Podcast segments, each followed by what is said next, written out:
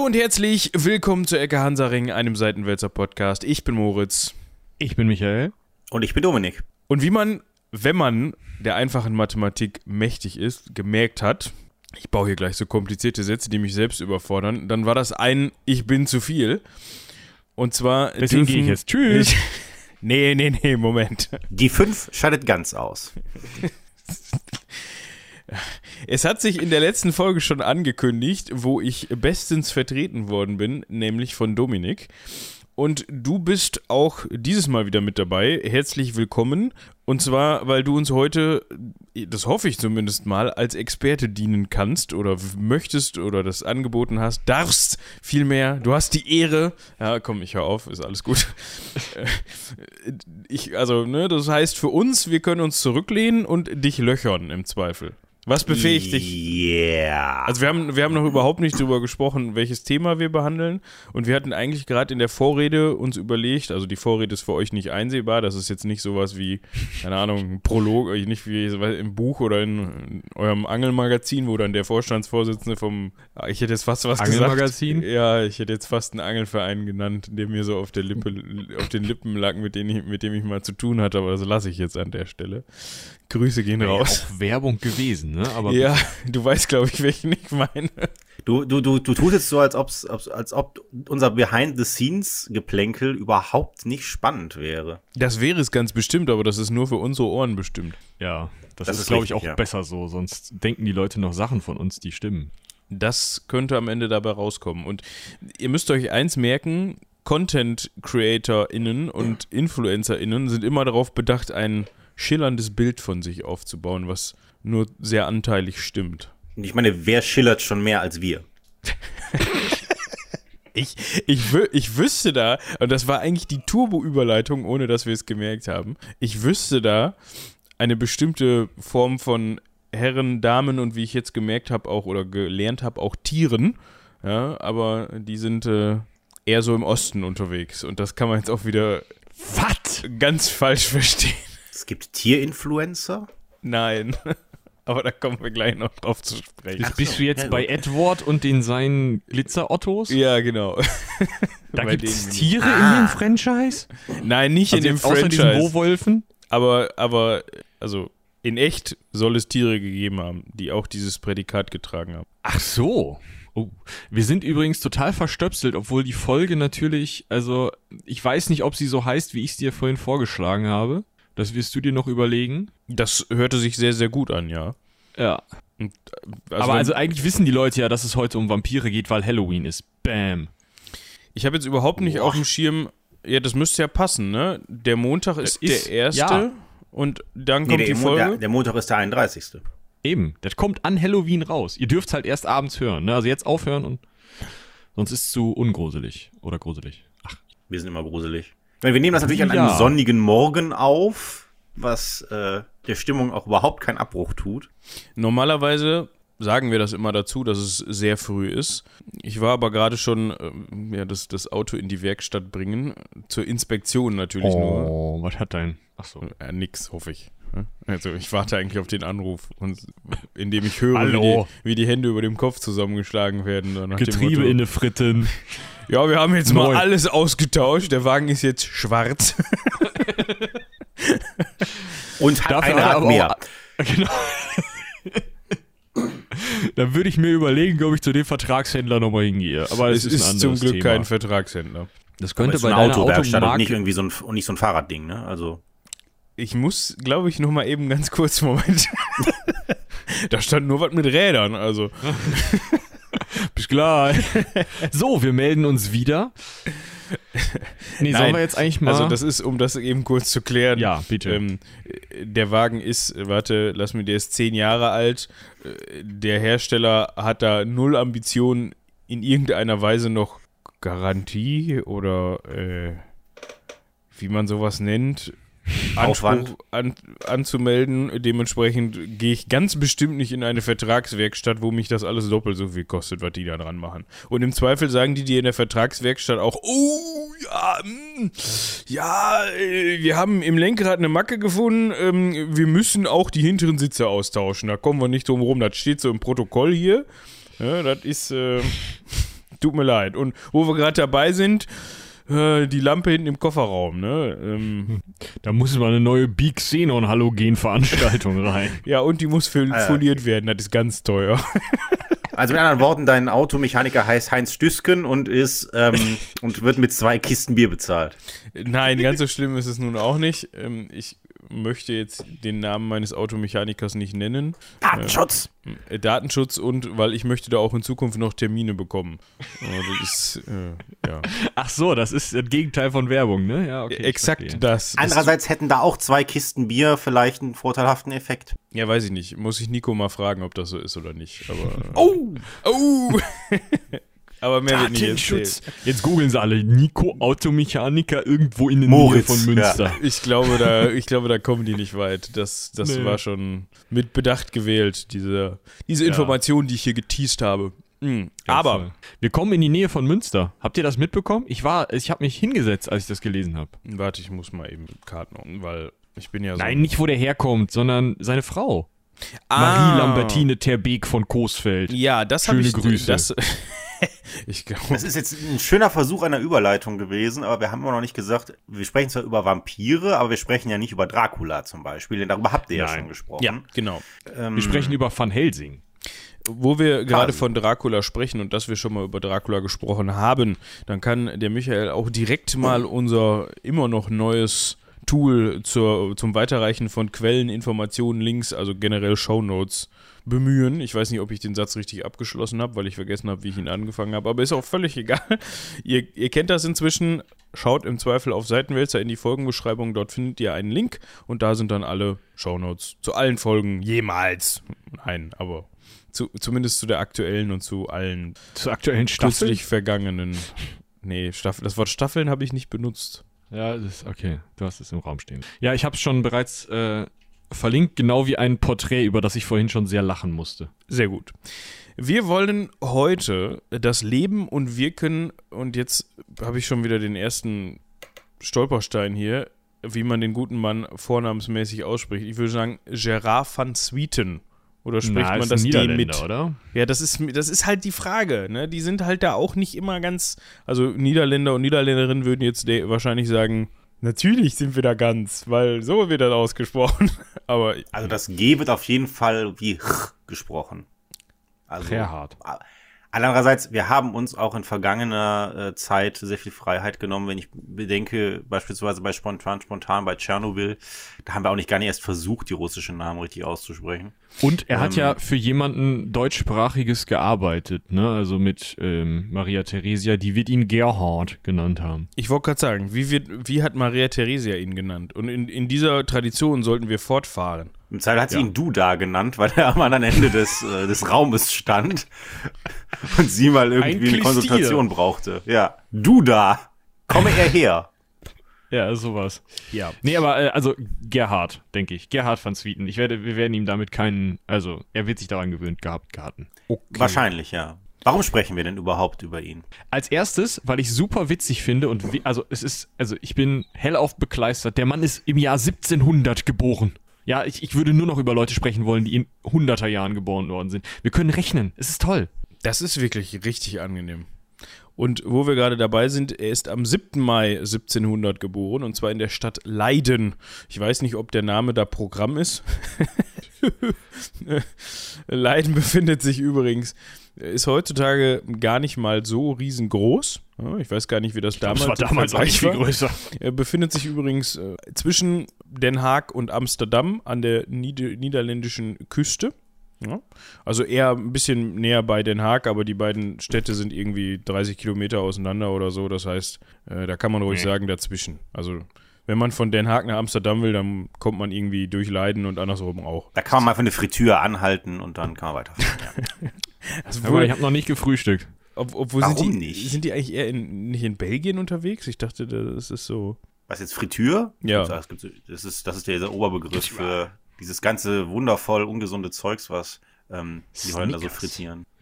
Aber jetzt, Dominik hatte gerade eine Frage gestellt, ich finde das wichtig. Warum genau sprechen wir über einen Typen, der 1700 in Leiden geboren wurde und ich Gerhard möchte, das wirklich, ich möchte das wirklich wissen, weil äh, mir wurde gesagt, auch Moritz Frage von vorhin aufzugreifen, dass mich da überhaupt qualifiziert, hier dabei zu sein. Äh, mir wurde gesagt, wir wollen unbedingt über den sprechen. Jetzt äh, guck dir bitte mal diese 200 Seiten Frakturschrift in Altdeutsch an, ähm, die er geschrieben hat. Wieso musste ich das machen, Michi? Ähm, vielleicht erstmal, warum habe ich dich dazu auserkoren, das zu machen? Weil du ja uns bei uns die Reihe tatsächlich gelesen, ähm, dein eigen nennst und dementsprechend sowieso schon recht regelmäßig Dinge ähm, liest, die äh, 200 Seiten Fraktur sind. Und wahrscheinlich ist das noch Kindergarten dafür. Ich meine, ich muss mal gerade gucken, was in der Reihe so alles drin ist. Ja, hier Lord of the Flies, äh, Canterbury Tales, Machiavelli, der Fürst, so ein Turd. Ja, äh, deswegen dachte ich, du wärst qualifiziert dafür, dieses Ding zu lesen, ohne dabei gleich komplett irre zu werden, weil ich habe die kurze Abhandlung über Vampire und jetzt sind wir da gelesen und äh, bin ähm, beinahe, also nicht viel schlimmer, als es jetzt ist, aber ne? Und Ja, irgendwann äh, kann man auch nicht mehr viel kaputt machen, ne?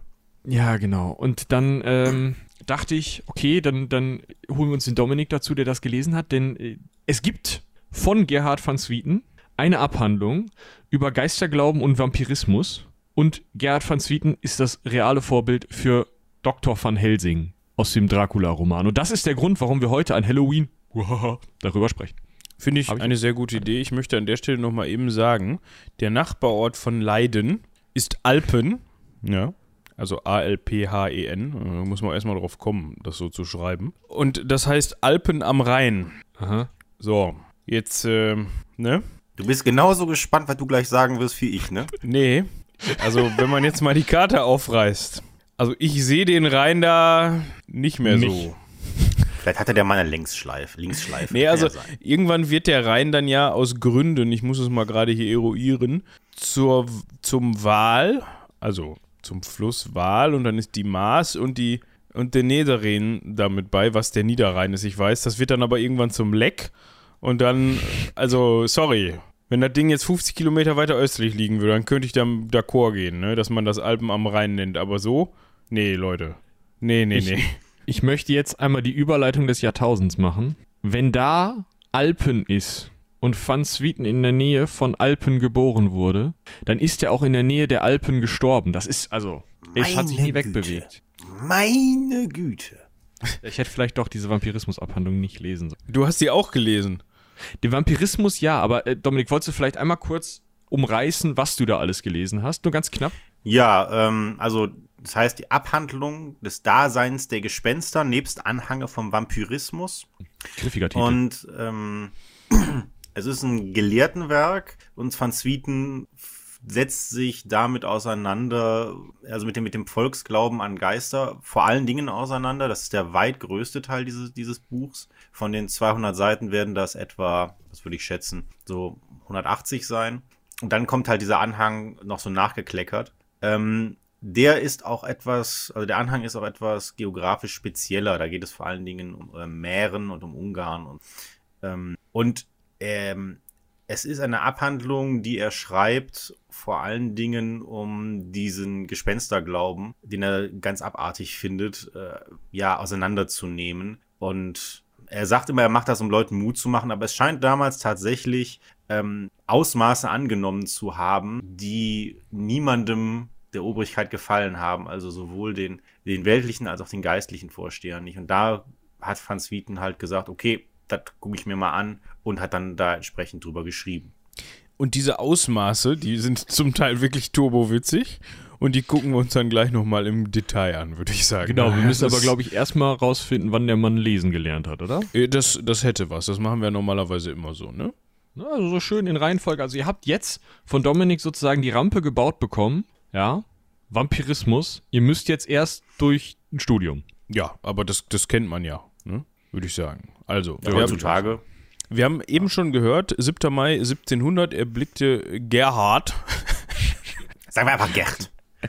erblickte. Gerd ist auch schön. er blickte Aber Gerhard, der sich achtarmig einen reinordnet. genau, der. Sorry, ich konnte nicht.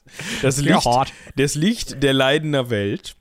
Und am, nicht, nicht am, sondern im Dezember 1708 starb seine Mutter und 1712 starb schon sein Vater. Das heißt, mit acht Jahren verliert er seine Mutter und mit, oh, ist das, das ist richtig gut. Also nicht, dass er seine Mutter verloren hat, sondern dass wir einfach von 1700 bis 1708 rechnen können. Das ist, Mit acht die Mutter, mit zwölf der Vater, das ist extrem unangenehm, Ja. wenn ich das mal so sagen möchte. Er hat aber auch einfach sechs Geschwister. das stimmt. Er hat aber auch Vormünder bekommen. Ne? Also er hat einen Vormund, ich glaube sogar mehrere bekommen, weil das halt zu dem Zeitpunkt, also es ist halt so üblich, weil wenn halt niemand mehr da ist, der auf dich aufpasst und du bist halt erst ein zwölfjähriger Steppken, dann ist das gut, wenn da Leute sind, die im Zweifel mal dir auf die Finger gucken, was sie wohl eher weniger getan haben. Also Ich wollte gerade sagen, das, also er hat die Vormünder bekommen, die haben auch so unter Fackeln und waren dann so, ja, Gerd. viel Spaß. Und jetzt? Ja, er ist dann studieren gegangen. Ist ja auch cool. Ja. Also kannst du machen. Er hat zuerst, jetzt kommt's, pass auf, in Löwen studiert. er hat in Löwen Philosophie studiert. Nein, der Ort heißt Löwen. Das war, kam weniger witzig rüber, als ich Ich glaube, vorhatte. manche Leute haben gelacht. Ja. Und dann Nur hat er gewechselt und hat seine Berufung gefunden, wenn man so möchte. Er hat dann ab 1720, also mit 20 Jahren, angefangen in seinem Heimatort in Leiden. Dort, dort gab es immerhin eine Universität anscheinend, Medizin stud zu studieren. Ich finde es ganz interessant, dass der vorher Zeit hatte, Philosophie zu studieren. Ne? Man muss sich das mal überlegen. Der war halt so wie wir jetzt, so Abi mit, also kein Abi, ne? so mit 17. Ja, aber damit Also, gab es ja noch, mit noch gar nicht so viel Wissen, was, äh, was du erlernen musstest. Gerade in der 1700. Nein, also da war das, das war das, da war ja das, das Wesentliche war ja, man muss ja auch seinen Sinn und Hintergrund sehen. Da ist ja erzkatholisch aufgewachsen. Es ist Mhm. auch, ich weiß gar nicht, es scheint auch ein Adelsgeschlecht gewesen zu sein, Mhm. weil, wenn er Freiherr war. Und das zieht sich auch durch. Freier erst das- später tatsächlich. Aber, Ja, aber, ähm, aber er, Fun. ich meine, aber er hat, er hieß doch immer Fun, oder? Ja, ja, genau. Ja, genau, also die, die Van Swietens waren wohl immer ein Adelsgeschlecht. Und das heißt natürlich, du hast, wahrscheinlich ist das mit den Vormündern auch, äh, also erklärt das das auch, dass man Ja, das gemacht hat. Denn wenn er jetzt irgendjemand gewesen wäre, dann hätte der äh, nicht studiert. Gassenwissen, sag ich mal. Ne? Das ist ja 320 und ne? dann, Ähm, ja. Ja. Und dort hat er einen ähm, Lehrer gehabt, der wohl zu der Zeit ja, der, Der Shit war. Shit war, nämlich ein Hermann Hermann. Börhave. Burra. Burr, Oh, wird hier das wird so U ausgesprochen? Oh, gut. Oh, wir hier haben wird einen immer U gesprochen. Wir haben einen. Spezialisten hier. Nee, meine Woher Schwägerin hat einfach, ist einfach nur, kommt einfach nur daher. Okay. Aber das macht dich, glaube ich, schon also spezialisierter als uns. Okay, Exakt. Burhave, äh, äh, der war Mediziner, Chemiker und Botaniker, ist unter anderem bekannt dafür, dass er das Burhave-Syndrom entdeckt hat. Äh, Das ist, wenn man sehr heftig hustet, wirkt oder erbricht, dann kann einem die Speiseröhre reißen. Das Äh. klingt nicht nur unangenehm, heißt auch so, dass es niemand richtig aussprechen kann, außer Leute, die im Niederländischen bewandert sind, nämlich Burhave-Syndrom. Das heißt, wenn man sich Oder wie, Harfe, wie weiß Gerd äh, achtarmig einen reinorgelt und dann am nächsten Morgen so richtig schön verklüngelt ist, äh, dann könnte Kann es das sein, passieren. dass man ein Burhave-Syndrom erleidet. Genau. Okay. Aber erst nachdem dir das Auge rausgeflogen ist beim Kotzen. Ja. Wa- Was hat der, was hat der Hermann noch so entdeckt? Äh, 1727 den Harnstoff. Also, Yay. Eine, ja, es ist eigentlich ein ziemlich wichtiges Zeug, ne? Also es ist ähm, eigentlich ein, ein weißer, kristalliner, geruchloser, ungiftiger und hygienisch unbe äh, unbedenklicher Feststoff. Also einfach Pulver. Mm, Aber äh, es ist also durchaus wichtig für aus, als Ausgangsstoff für zum Beispiel Stickstoffdünger. Ne? Also für die chemische Industrie, gerade der damaligen Zeit, war das durchaus ein wichtiges Zeug und dementsprechend ähm, ja, war das auch wichtig, dass er das, oder die kommende chemische Industrie war das wichtig, deswegen war es auch wichtig und spannend, dass er das entdeckt hat. Ich verlinke euch den guten Herrn mal, weil der sehr sympathisch aussieht. Ich weiß gar nicht, Hm. äh, ich, ich, ich, irgendwie klingelt in meinem Kopf gerade eine uralte Sendung mit der Maus-Folge, wo ähm, man gezeigt hat, dass äh, die Ägypter wohl mit Harnstoff gefärbt haben auch. Mhm. Also das zur, zur Hilfenahme. Natürlich haben sie das nicht isoliert, sie mussten ihn halt anders gewinnen. ja. Also ich stelle mir das gerade vor, wie der Hermann so aus seiner aus seinem Hörsaal strumpelt, so durch die, durch die Hintertür raus und vorher seinen Studenten, das äh, gender ich jetzt mal mit Absicht nicht, weil in der, zu der Zeit waren es Studenten, äh, so gesagt, hat, ja, aber ja, wieder da. Und dann mal eben so einen in die Ecke stellen wollte und dann währenddessen gedacht hat, wait a minute. Ich glaube, er hat das anders gemacht, aber ich glaube, da verzetteln wir uns auch, wenn wir das jetzt rausfinden. Ja, äh, wir, wir, wir lassen einfach diese Vorstellung in den Köpfen Genau. der ZuhörerInnen. Ja, also das ist schon. Der Punkt ist auf jeden Fall, äh, der Typ war wichtig und war ein krasser Typ. So. Ne? Ja. Also. Aber wir wollen ja auch eigentlich hauptsächlich nicht über den reden, sondern über, über Gerd. Wir wissen auf jeden Fall, dass Gerd bei dem gelernt hat. Genau. Ja, und das ist nämlich der interessante gemacht, Punkt. ne? Und seinen Abschluss gemacht, genau. Das heißt, äh, Gerd hat auch eher Medizin gelernt, jetzt nicht das andere, also das andere Gekröse auch, aber Medizin. Und äh, ich finde es, also heutzutage wäre das ein Copyright-Verstoß. Äh, Gerd ist nämlich auch noch hingegangen und hat ha nach äh, Burhaves Tod dessen Vorlesungen veröffentlicht. Also er hat mitgeschrieben schön und seine Mitschriften waren wohl so geil, dass er meinte, oh, das lass ich drucken. Ja, Ja, gut für uns. So wissen wir halt, was der Burhave so geschrieben hat, ne? Oder geredet hat. Also Auch der hat nicht Punkt, ne? selber mitgeschrieben. Oder? Der Gerd jetzt doch. Ja, nee, Hermann. Der Hermann. Nö. Hm. Warum? Hat's so gesagt? Ja, okay. Ja, und Notizen machen gehört dazu, ne? Ja, und ganz ehrlich, es gibt kein Skript für diese Vorlesung. Fuck you. Wie oft haben wir das schon gehört? Die, die, also ich habe das recht selten gehört, muss ich sagen. Ja, oder? Die PowerPoint lade ich hoch und dann nie wieder was von der PowerPoint gehört. Ja, genau, genau das. Oder äh, die, die äh, PowerPoint ist dann so schlecht gemacht, dass da irgendwie so vier Begriffe draufstehen für 90 Minuten Vorlesung. Reicht ihm Und, doch. Äh, dann kann man es einfach lassen. Trotz dieser widrigen Umstände hat es natürlich unser Gerhard geschafft, seinen Abschluss zu machen. Und zwar mit 25 hat er seine Doktorarbeit über Struktur und Funktion von Arterien geschrieben. Mit 25, dieses Arschloch. Ja, wie gesagt, damals gab es halt, da wusste man halt noch nicht so viel über Arterien, da konnte man noch darüber schreiben. Das kannst du ja heute nicht mehr. Heute kannst du ja, musst du ja viel, viel kleinteiliger arbeiten und da musst du erstmal das alles, also der Bildungsweg ist ja viel länger, ne? Da schreibst du halt über die eine Kurve in der Arterie, keine Ahnung, die am nahesten am Ellenbogen vorbeiläuft. Und der heißt, das Ding heißt dann Alpen, nee, dem Ellenbogen am, nee, es- ich wollte gerade Alpen am Rhein Witz machen, aber ist egal. Wir, wir, wir machen einfach weiter. Ja. Wir übergehen das, genau. Äh, mit 29 heiratet unser Gerd dann, nämlich eben erwähnte Marie Lambertine Terbeek von Coesfeld. Wahrscheinlich hat er vier Kinder, wir wissen es aber nicht so genau. Vielleicht waren es auch mehr. Der interessanteste von seinen Söhnen, ähm, 1733 geboren, war Gottfried, Diplomat, Bibliothekar, Staatsbeamter, Amateurmusiker, Förderer, Komponist von klassischer Musik, äh, äh, Förderer von Komponistin, nicht Komponist selber hat er nicht komponiert, sondern er hat gefördert nämlich Mozart, Beethoven und Haydn, was ganz interessant ist, weil das alles am Wiener Hof passiert ist, zu dem wir und damit auch unser Gerd gleich noch kommen müssen. Aber Gottfried war durchaus wichtig, gerade eben in der Förderung dieser großen Musiker. Ich glaube, Gerhard hatte andere, also Vampire. Ja. Das Problem 1734 war so ein bisschen, dass er nicht mehr an der Uni unterrichten durfte, beziehungsweise überhaupt an der Uni unterrichten durfte, da er nun mal nicht zur Fakultät gehöre. Das Problem war aber, glaube ich, auch so ein bisschen, äh, ja, er, war ja nun mal Katholik ne, und war wohl eher protestantisch geprägt, sein Umfeld, dementsprechend, also das, das, das universitäre um Umfeld, das könnte also auch damit zu tun gehabt haben. Und 1738 stirbt dann der Hermann. Sein Mentor und dann ist halt endgültig vorbei eigentlich. Ne? Also dann sind diese ganzen Verbindungen in die Universität endgültig weg.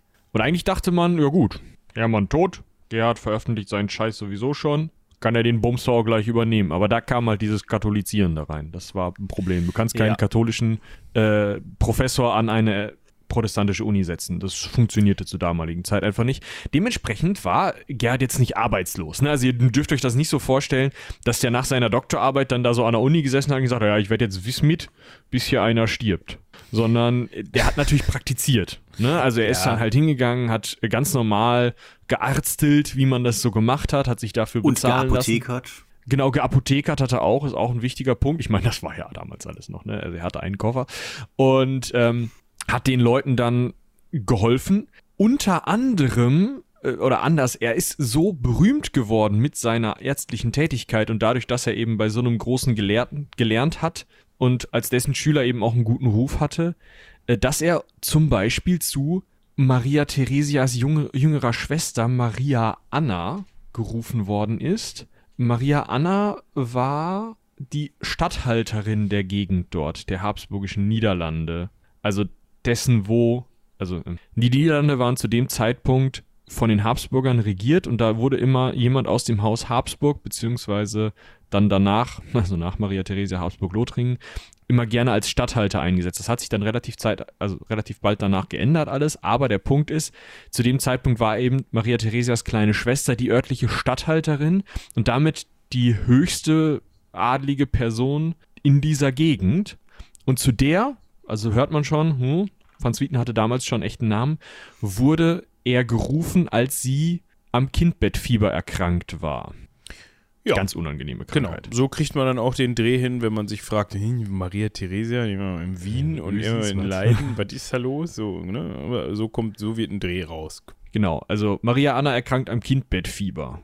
Ganz unangenehmes Ding. Ja, vor allem, wenn man dazu dann noch liest, also Infektionskrankheit nach der Entbindung, die häufig aufgrund einer unvollständigen Nachgeburt auftritt. Ja, also das ist dann, wird dann auch dadurch nicht angenehmer, diese Vorstellung. Nee, besonders weil die damalige Medizin, Dominik äh, unterstrich es ja gerade nochmal, nicht so viel, also sie konnten nichts mehr tun. Auch Gerhard nicht. Also, sie hatten immerhin schon den Punkt für sich, dass da, glaube ich, nichts mehr von irgendwelchen komischen Multivitaminsäften geredet worden ist. Meinst du die vier Säfte Ja. Weiß ich nicht. Kann schon sein, dass Also, die da noch mit reinspielt. Anteilig ja, aber man nee, war, die, ist, die, ist, die ist da schon raus. Die ist Ja. da schon raus. aber länger. ja, so mit der heutigen Medizin noch nicht vergleichbar. Die steckte alles noch sehr, sehr, sehr in den Kinderschuhen und das dauert auch noch ein bisschen, bis da wirklich, ja, ein Niveau erreicht werden kann, wo man, ich will nicht sagen, sich halbwegs sicher fühlen kann, weil habt ihr diese tolle Serie The Nick gesehen? Nein. Ja, macht das nicht. da geht es um das Okay. Knickerbocker. Das ist äh, ein Krankenhaus in. Äh, wenn ich das schon so anteasere, dann muss ich da auch was zu sagen. The Knick. Ja, genau. Äh, ein New Yorker Hospital. Zudem es sogar nur ein englisches, äh, einen englischen und einen chinesischen Wikipedia. Was ist das? Ist das ja, chinesischen Wikipedia-Artikel gibt. Ähm, dazu gibt es eine Serie, die ist, äh, Aua. äh, die ist echt Auer. Also es ist wirklich Auer. Also das ist, ja. Da hat man auch, also ich weiß nicht, ob ich es noch auf die Schippe kriege, so, aber da hat man irgendwie Leuten, boah, ich glaube, die Zunge entfernt, weil man dachte, das würde eine, würde eine Geisteskrankheit heilen oder sowas. Also, Also sagen wir mal so, Maria Anna wurde nicht die Zunge entfernt. So viel können wir sicher sagen. Sie hat es aber auch nicht richtig. überlebt. Das ist richtig. Sie hatte, sie hatte auch einfach ein bisschen zu viel. Aber, da, aber diese, diese Praxis ähm, von, ich sage mal, komplett unnötigen ähm, Operationen, das hast du teilweise bis in die 50er Jahre des 20. Mhm. Jahrhunderts. Es gibt einen ganz berühmten Fall von jemandem, der an, ähm, weiß es nicht, ob es epileptische oder spastische Anfälle waren. Und dann hat man gesagt, ja, dann schneiden wir ihnen ein bisschen was aus dem Gehirn raus. Ähm, hat man gemacht. Schön. Die Anfälle waren weg, aber der Mann hatte zu ab dem Zeitpunkt nicht mehr die Möglichkeit, sein restliches Leben ähm, gedächt langfristige Gedächtnisdinge ähm, aufzunehmen, also äh, Dinge ins Langzeitgedächtnis zu überführen. Irgendwas müssen die am Hippocampus gemacht haben. Und äh, der hat tatsächlich alles immer nur gewusst bis zu dem Zeitpunkt, wo die Operation war. Und er hat natürlich Dinge aufgenommen und konnte auch mit seinem normalen Kurzzeitgedächtnis etwas, also er konnte ein Gespräch führen.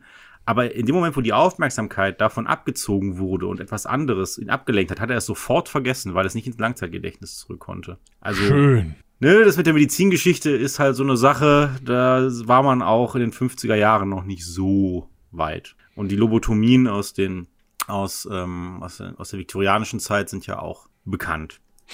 Toll.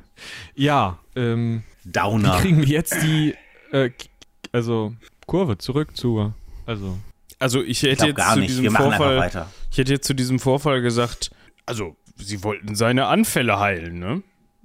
Das haben sie ja hingekriegt, also. Ja, Hippokrates rotiert aber trotzdem. Ja, schon.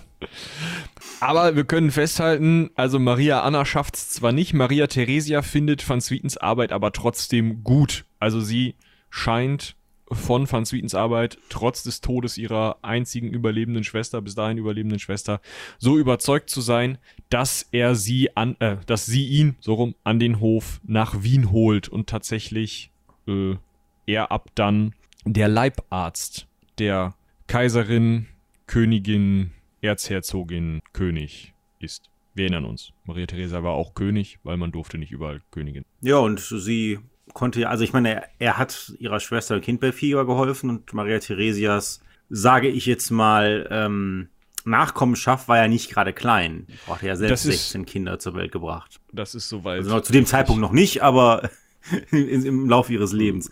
Da wollte man jemanden wie Van Swieten gerne in der Nähe haben. Ja.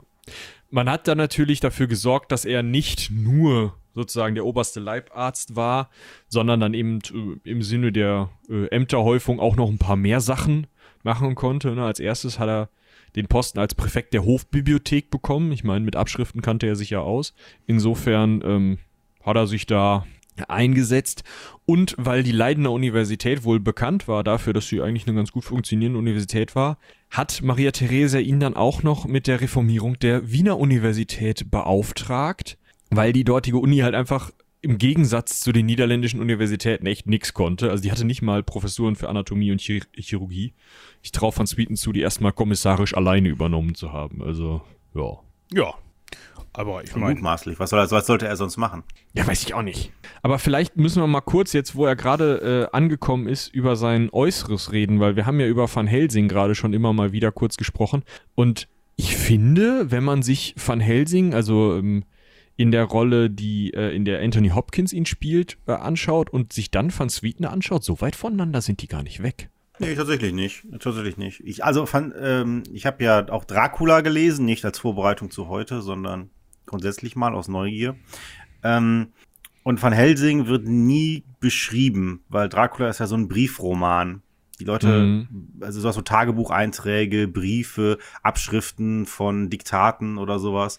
Und ähm, dementsprechend sind das alles Leute, die einander ja kennen und die, da ist Stoker sehr, sehr rigoros, die einander nicht groß beschreiben, es sei denn, sie beschreiben jemand anderen für jemanden, der den nicht kennt.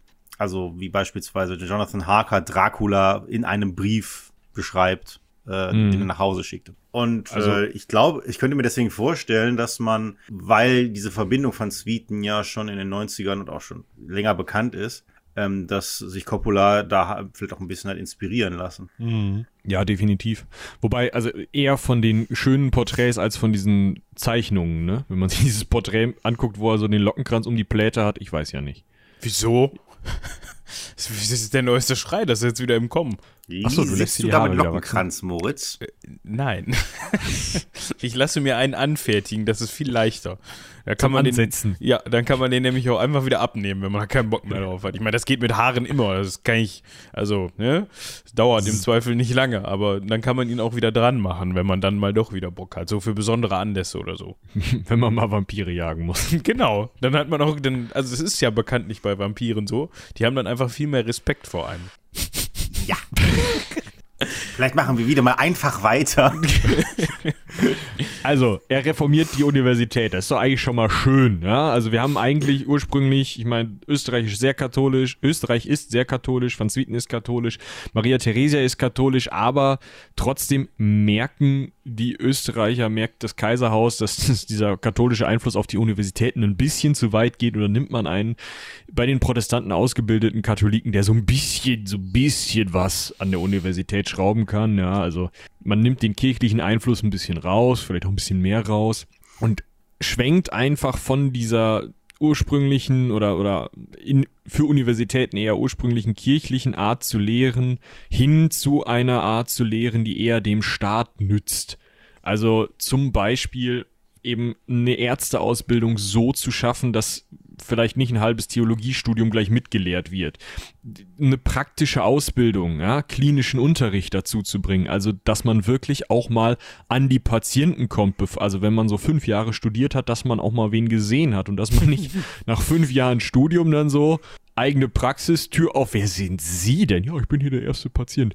Ach, du meinst, so wie wir Lehrer ausbilden? Genau, so wie wir Lehrer ausbilden, hat man damals Ärzte. Es ist Oh Gott, da sitzen Kinder, was mache ich denn jetzt? Ja, Didaktik habe ich nichts mit zu. Ich, ja, ich könnte mir vorstellen, dass jetzt einige Lehrer und Lehrerinnen gerade so irgendwie mit dem Fingernagel über die nächstbeliebige oder verfügbare Oberfläche Tafel. gekratzt haben, so nach dem Motto so, entweder weil sie euch komplett widersprechen oder weil sie sich gerade ertappt fühlen. Das also ich habe gestern sein. noch mit welchen gesprochen, die meinten auch, dass es nicht so sinnvoll ist, wie die, im Moment die LehrerInnen-Ausbildung an den Universitäten stattfindet, weil sie nicht praxisnah genug ist und weil man man zum Beispiel ein volles fachwissenschaftliches Chemiestudium braucht, um SchülerInnen zu zeigen, Ja, du. Ja, es ist, genau, es ist genau wie Grundschullehrer irgendwie höhere Mathematik, die über die Oberstufe hinausgeht, äh, können müssen, anstatt sich zu gucken, wie bringen wir den Kindern denn äh, vernünftig Mathematik bei. Und ganz kleiner Exkurs. Äh, ich bin ja, ich habe, für die, die die Runen gehört haben, ich äh, habe ja Geschichte und Skandinavistik studiert, aber ich studiere aktuell auch noch Psychologie und ähm, da wird auch ein, nicht auf die Forschung gehört. Ähm, zum Beispiel eben, dass wir immer noch an Hausaufgaben hängen, wobei die Forschung seit den 60er Jahren in der Lernpsychologie gezeigt hat, dass Hausaufgaben bis einschließlich zur sechsten Klasse sich hinderlich auf den Lerneffekt auswirken. Erst ab der siebten Klasse bringt das überhaupt was. Ja, aber das ist halt so, es tut mir leid, es gibt sicherlich auch noch in anderen Ländern, aber bevor in Deutschland die Hausaufgaben abgeschafft werden, ne? Also, Ja, man versucht es nicht mal. Du hast halt Kinder, die, die dann schon in der ersten, zweiten Klasse total keinen Bock mehr haben zu lernen, obwohl Kinder eigentlich ja lernen wollen. Und äh, aber es wird einfach dran festgehalten, weil hier muss Disziplin gelernt werden. Das ist ja das viel Wichtigere. ja und Muss ja Verantwortung gelernt werden. was wollen die denn, was sollen die denn dann, also, sorry, aber du willst doch wohl jetzt nicht den Kindern gestatten, dass die nachmittags dann machen dürfen, was sie wollen. Bielen. Nee, nee, nee. Kinder dürfen keine Kinder sein. Wo kommen wir das, denn dann das, hin? Das, das, das, Nein. geht nicht. Nein. Äh, aber ku- kurz zu Van Swieten zurück. Ähm, Kurz. vielleicht auch noch ein bisschen länger. ist ja die Folge. Ähm, hier kann ich, glaube ich, gerade mal einhaken, weil ähm, das dieses, dieses ähm, Kirche aus der Universität rausnehmen äh, bei Van Swieten nicht bedeutet hat, Kirche aus Wissenschaft rauszunehmen. Wenn man sein, seine Abhandlung liest, müsst ihr euch das so vorstellen, ähm, dass er diesen Gespensterglauben nicht auf Basis, wie wir das heute machen würden, von Naturwissenschaft, also ähm, widerlegt, Ablehnt. Hm. sondern er geht anders vor. Er nimmt die biblische Überlieferung als gegeben hin, als Fakt und er nimmt den Gespensterglauben dahingehend auseinander, dass er, wie gesagt, wenn wir die Basis der Bibel nehmen, dass es dann keinen Sinn ergibt, an Gespenster zu glauben. Das ist sein, sein ähm, Also in Ja, der sein, Bibel äh, stehen keine Gespenster, deswegen gibt es keine Gespenster. In der Bibel stehen keine Ja, Vampire, quasi. deswegen gibt es keine Vampire. Gut. Quasi. Also er, er, er ist schon so, dass es da naturwissenschaftliche Exkurse gibt, aber die führen alle immer auf, äh, auf Gott zurück. Also er, er, er sagt halt, was, was sollten Gespenster schon sein? Das könnte, also er sagt halt, Gespenster könnten ja eigentlich nur Wunderwerk oder Teufelswerk sein. Das sind die beiden Sachen, die, die das bewegen könnten. Weil Gespenster ja anscheinend nur bewegte Luft sind. Also einen Luftkörper ausbilden. Und dann sagt er halt, äh, Wunderwerk kann er sich nicht vorstellen, weil Wunderwerk kennen wir aus der Bibel. Das sind halt äh, Engel unter anderem, Also positiv. die, die, ja, die ja keine Gespenster sein können. Ähm, Klar. und äh, und äh, das andere wäre ja, dann müsste ja der Teufel die gleiche Macht haben wie Gott über die Elemente. Und das kann ja auch nicht sein. Und deswegen können Gespenster auch nicht vom Teufel sein. Und äh, deswegen kann das alles überhaupt nicht sein. Es gibt schon den, den Punkt bei ihm, wo er sagt, ähm, also wo er medizinische Erklärungen findet. Beispielsweise, wenn Leute sich äh, nachts ähm, verfolgt fühlen oder wenn sie schweißgebadet aufwachen nach Albträumen und das Gefühl haben, dass ihnen die Brust schmerzt und so. Da gibt es schon Beweise von damaligen Medizinern, die halt so Schlafforschung betrieben haben und die dann halt festgestellt haben, was man so alles schlafwandlerisch machen kann. Äh, also, dass du, wenn du das Gefühl hast, dass du einen Alp auf der Brust sitzen hast, daher, also der Alpdruck, gibt es ein schönes, äh, das ist ein sehr, sehr schönes Gemälde zu. Muss ich mal gucken, ob ich das eins finde. Der, äh, ich, ich weiß, glaube ich, wie es heißt, weil es eins der Lieblingsbilder von Lena ist. Ah ja, das mit dem Nacht, äh, das mit, das mit dem Pferd, ne? Nachtalb. Das mit dem weißen, Genau. weißen Pferd und, der, und dieses, in diesem kleinen Wesen, das davor sitzt, der- der Alp, der Nachtalp. Genau, Ähm, der Nachtalb heißt es. Von Johann Heinrich Füßli. Genau, der ist es. Und äh, dass die Leute teilweise sich derartig im Schlaf gewälzt haben, aufgrund des Albträums, dass sie irgendwann ihre, ihre Bettdecke so um sich gewickelt hatten, dass ihnen die Brust geschmerzt hat. Also solche Sachen stehen schon bei ihm drin, aber er kommt immer und immer wieder dazu zurück, nee, das kann alles nicht sein. Warum sollte das sein? Gott macht das nicht und äh, außer Gott kann das auch keiner. Also Denn Wieder, Wiederkehr aus dem Grab ist ja eine Sache, Auferstehung und damit ganz eindeutig in der, in der, im göttlichen Bereich. Und Das kann einer. das könnte nicht sein. Das kann einer, genau. Und das sagt uns die Bibel. Und dieses auch, das Gespenster an Orten, wo sie gestorben sind, ähm, verbleiben sollen, findet er auch unsinnig, denn äh, oder wo die Leichen bestattet sind, findet er auch unsinnig, weil er sagt halt, ja, wenn jemand jetzt verbrennt und die Asche verstreut wird, wo soll er denn dann hin? also, ne, also es, er, er macht schon logische Schlüsse, nur seine Basis ist halt der Glaube anstatt die Naturwissenschaft. Das ist der Unterschied. Und deswegen ist diese Universitätsreform eigentlich dann an der Stelle sehr interessant. Und ich könnte mir jetzt vorstellen, warum man sich in Leiden gedacht hat, ach, äh, du jetzt hier als Nachfolger vom Mehrmann, ich weiß ja nicht. Er hätte ich, vielleicht Philosophie zu Ende studieren sollen. Ja, obwohl ich natürlich jetzt auch nicht weiß, wie da unter den protestantischen Dozenten so der Konsens war, inwieweit die sich Eben. auf irgendwelche theologischen Füße gestellt haben. Aber gut, also im Grunde sagt er nicht oder so gut wie nicht, ja, okay, jetzt hier Vampire, Leute, habt ihr eigentlich einen Sockenschuss? Ne? So, weil, nein. was, ist, was ist eigentlich bei euch da oben los? Also, Entschuldigung. So, also, ihr könnt, habt, ihr habt jetzt zu viel, äh, ne? Fantasy gelesen oder so zu viel Dinge konsumiert, keine Ahnung, äh, und das reicht dann nicht, sondern er geht dann sogar hin und sagt, ja, das geht nicht, weil Gott. ja, also er, er, er, er, ist, er, ist, er ist aber extrem methodisch dabei. Also erstmal guckt er, wo kommt der Gespensterglaube her? Der kommt natürlich von den heidnischen Ägyptern, woher auch sonst. Ähm, und macht dann auch noch den Schlag über die Römer und äh, also das ganze Vorchristliche. Und deswegen findet er das natürlich auch unsinnig, weil ähm, das ja ganz vollkommen andere Glaubenssysteme waren. Und äh, das ist, äh, also er kommt schon dahin, dass sich Leute etwas zusammenreimen für etwas, was sie nicht erklären können. Ähm, aber er versucht halt, das logisch zu widerlegen. Es, also er fängt, guckt halt erst, wo kommen Gespenster in der Heiligen Schrift vor. Ähm, und auch da sagt er dann halt, das sind da keine Gespenster, aber entweder sind das, wie gesagt, Engel oder da haben sich Leute was eingebildet. Und ähm, es geht, er guckt halt, wo kommen Gespenster in der, in der Überlieferung der Geistlichkeit vor, also was haben Äbte oder so erzählt ähm, und was kommt, wo ist es in der nicht geistlichen Überlieferung, also in der weltlichen Geschichte. Da hat er auch so Ansätze von Quellenkritik, also was wir heute in der Geschichtswissenschaft als Quellenkritik nehmen würden.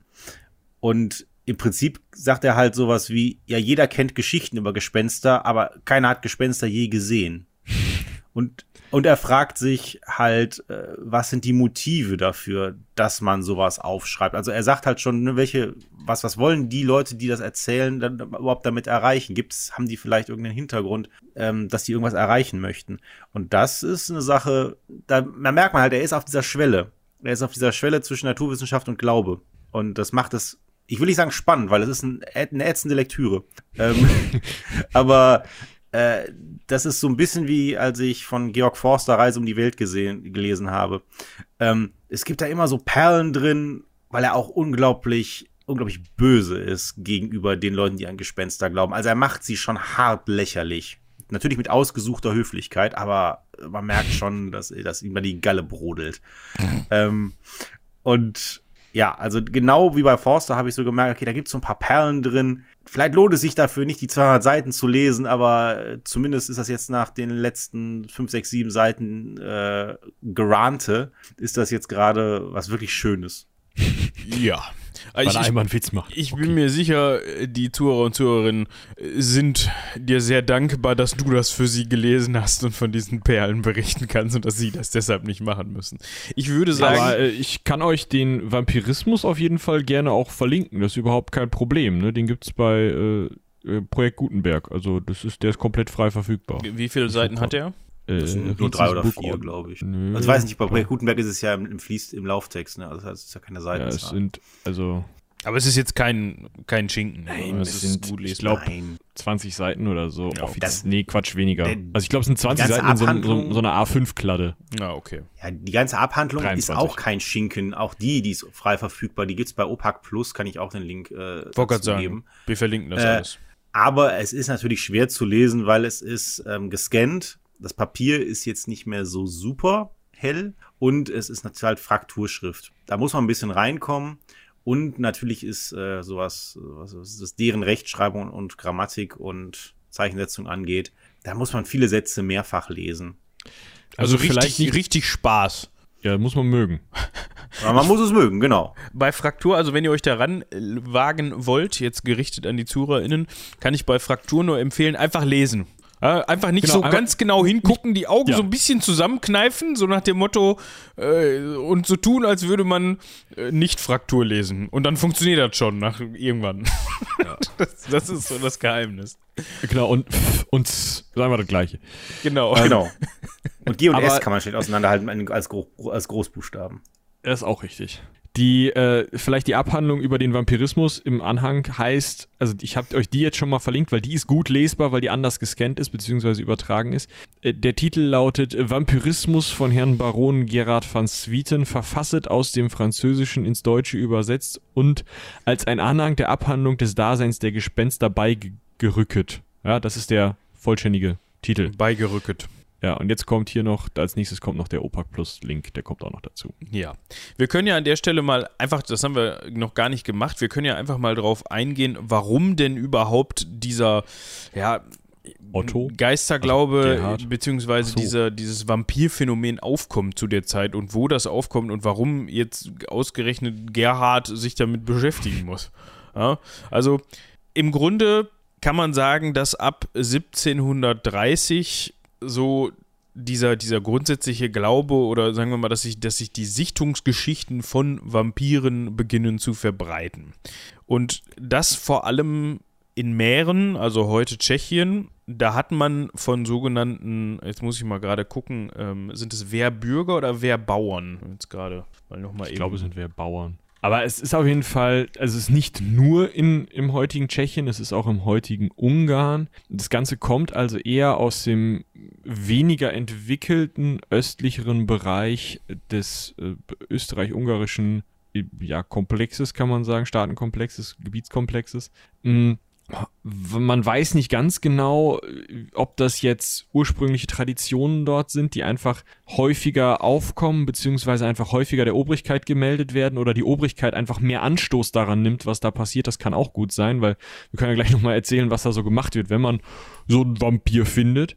Äh, Das zweite Ding ist, es kann eben sein, dass es in den, in den vorherigen Jahrhunderten durch die vielen Kontakte mit dem Osmanischen Reich und auch mit ähm, slawischen Bevölkerungsgruppen, dass dort halt irgendwie durch Wanderungsbewegungen oder wie auch immer eben Kulturaustausche stattgefunden haben und dadurch diese Ideen aufgekommen sind. Am Ende läuft es aber darauf hinaus, dass die Obrigkeit in Mähren, östliches Tschechien, meldet, ähm, hier werden Leichen exhumiert und gepfählt. Ich weiß nicht, was ihr davon denkt, Leute in Wien, aber Muss das? tut das Ja, Not? Ja.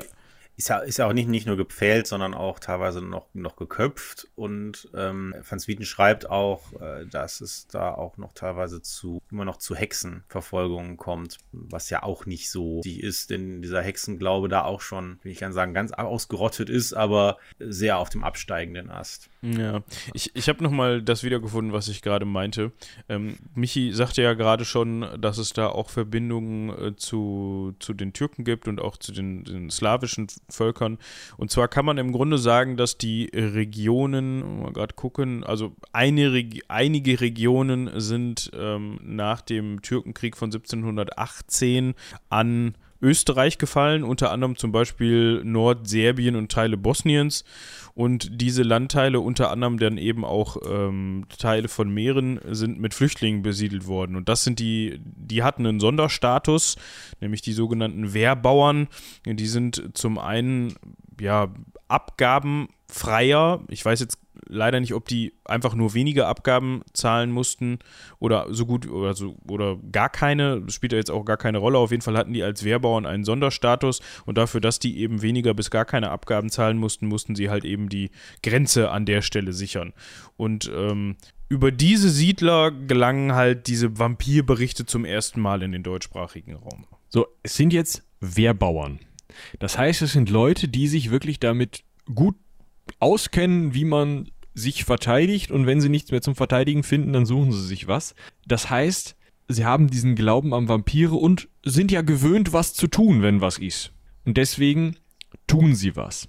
Also sie glauben, wir haben Untote, die aus den Gräbern wieder aufsteigen und Menschen im Schlaf töten. Ob sie die schon aussaugen, ist nicht so ganz klar. Aber man geht davon aus, dass auf jeden Fall im Schlaf getötet wird, dass Krankheiten übertragen werden. Seuchen, wenn sie ausbrechen, sind natürlich auch von Vampiren und äh, die, äh, der Vampirismus selbst soll auch eine Seuche sein, die sich allerdings nicht unter Lebenden, sondern unter Toten weiter verbreitet. Das heißt, mh, wenn keine Ahnung, jetzt eine Leiche auf dem Friedhof eingegraben wird und eine davon ist ein Vampir, dann werden alle anderen auf diesem Friedhof auch zu Vampiren. Das heißt, Ja, man. Gott, macht, Gott hat der Van Zwieten gelacht. Das glaube ich. Man musste halt sofort was tun. Ja? Und jetzt, ohne vorher dann mal bei, bei der Kaiserin nachzufragen, hat man auch was getan. Und zwar ist man hingegangen, hat man wirklich eine gute Schaufel genommen, hat den Vampir, die Vampirin ausgegraben und hat mal geguckt. Wie lange sind die jetzt im Boden? Ja, Vierteljahr. Sieht das für euch aus wie ein Vierteljahr verwest? Nee, Chef. Nee. Wie sieht, wie sieht denn ein Vierteljahr verwest aus? Keine Ahnung. Aber so Ja. nicht. genau. So. Ja, und dann hat man, hat man gesagt, ja gut, nicht verwest, ist ein Vampir. Und jetzt kommen wir zu den ganzen Maßnahmen, die Dominik in Teilen schon aufgeführt hat. Also, fangen wir an mit ähm, Rübe runter. Ist immer gut, oder? Komm. Ja. Okay. Äh, nächster Punkt, ähm, Pfahl durchs Herz. Oh, ja. Gern gesehen. Da ist, da ist so eine Van Zwieten Anmerkung. Das funktioniert ja sowieso immer. Auch wenn das kein Vampir ist. Auch bei Lebenden.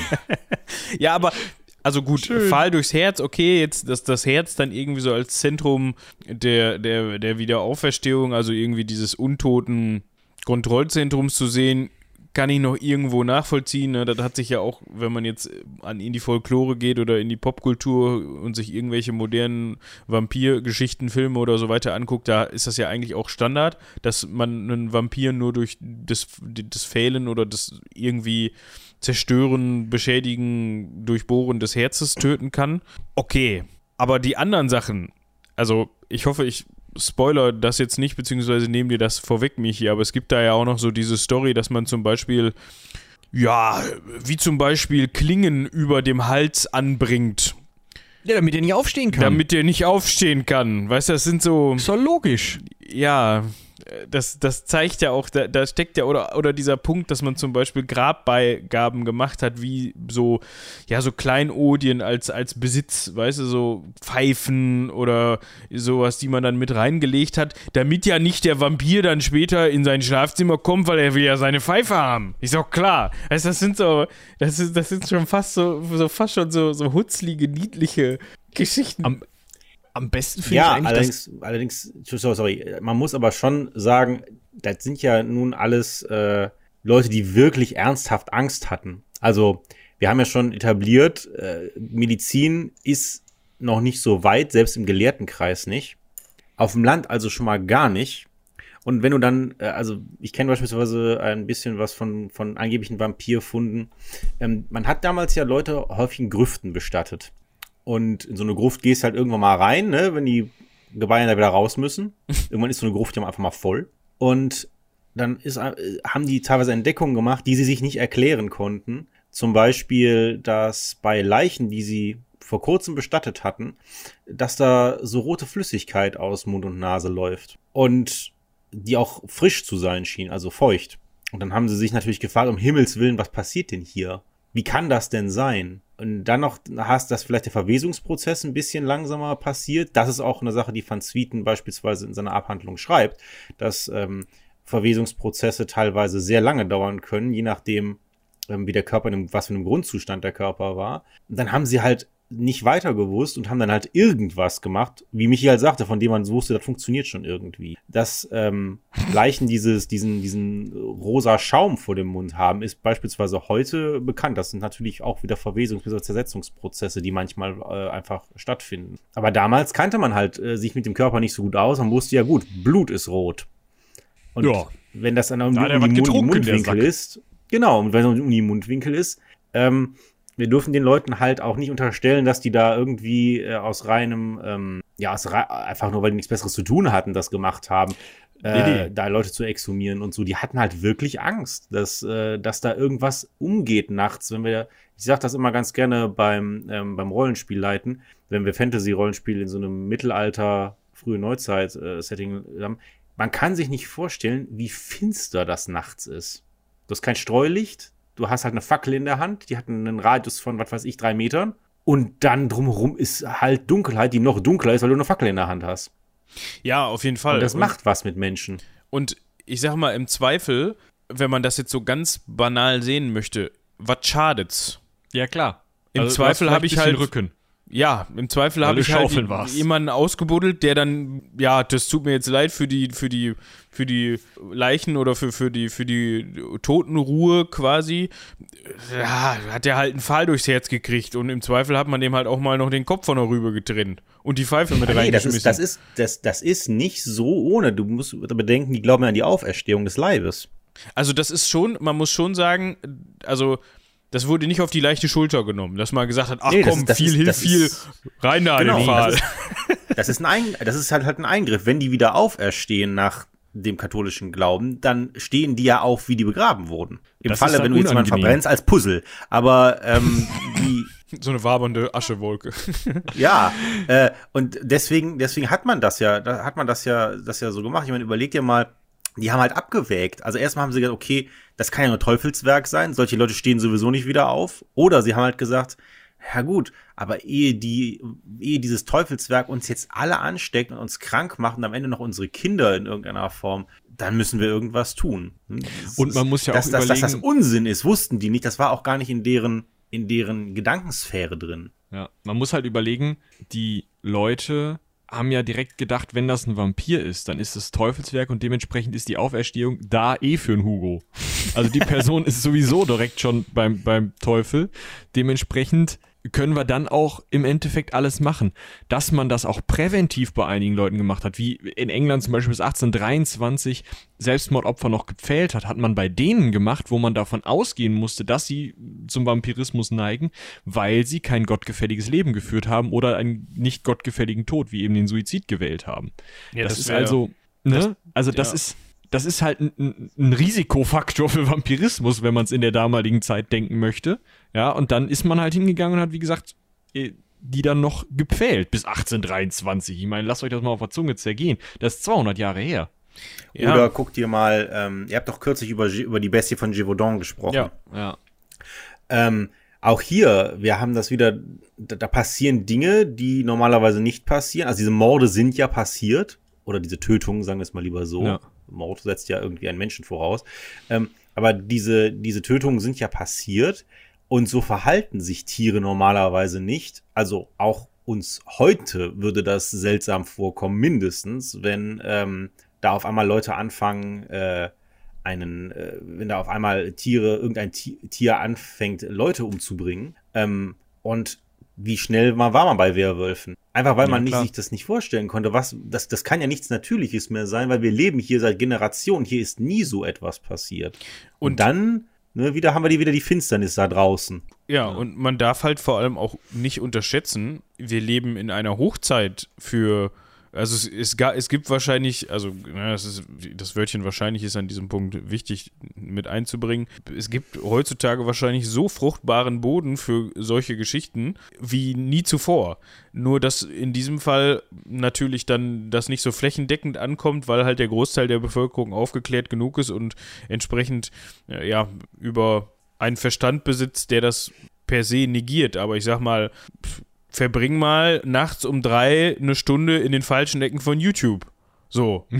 also, ne? also d- da sind schon Ja, echt wahrscheinlich- ganz, ganz Genau. äh, In eindrucksvolle absoluten Sachen bei. Zahlen sind da mehr Leute unterwegs, die sowas glauben. Und es ist ja nicht, also es sind ja keine Menschen, die sowas aus Böswilligkeit oder so glauben. Jedenfalls die wenigsten, die da, also die das verbreiten, mögen einige dabei sein. Aber Die wollen einfach im ja- Zweifel nur trollen wahrscheinlich oder viele. eben, aber es gibt ja, sowas, es gibt ja viele Leute. aber auch, ja, sorry, du. Ja, es gibt, es gibt ja viele Leute, die das einfach, ja, einfach glauben und da halt auch einen Leidensdruck haben. Das darf man echt nicht unterschätzen, wie, was für eine Angst da in Menschen vorkommt und das wird hier genauso gewesen sein. Ja. Darf ich an der Stelle einen ganz kleinen Exkurs, weil ich das gerade in meinem Bitte. Zweitstudium äh, gelesen habe, einen ganz kurzen Exkurs in die Psychologie machen. Ähm, ich, ich studiere das noch nicht lange, das möchte ich dazu sagen, aber ich habe genau dazu gerade was gelesen, nämlich ähm, diese Aberglaubensache, die fängt schon im ganz Kleinen an. Zum Beispiel, wir alle kennen doch Leute oder machen es vielleicht auch selber, ähm, die gewisse Rituale vor Klausuren haben. Ne? sowas wie, äh, keine Ahnung, ich habe meinen Glücksstift dabei. Also ne, sowas in der Richtung. Das ist im Prinzip der Beginn, das ist psychologisch der gleiche Prozess.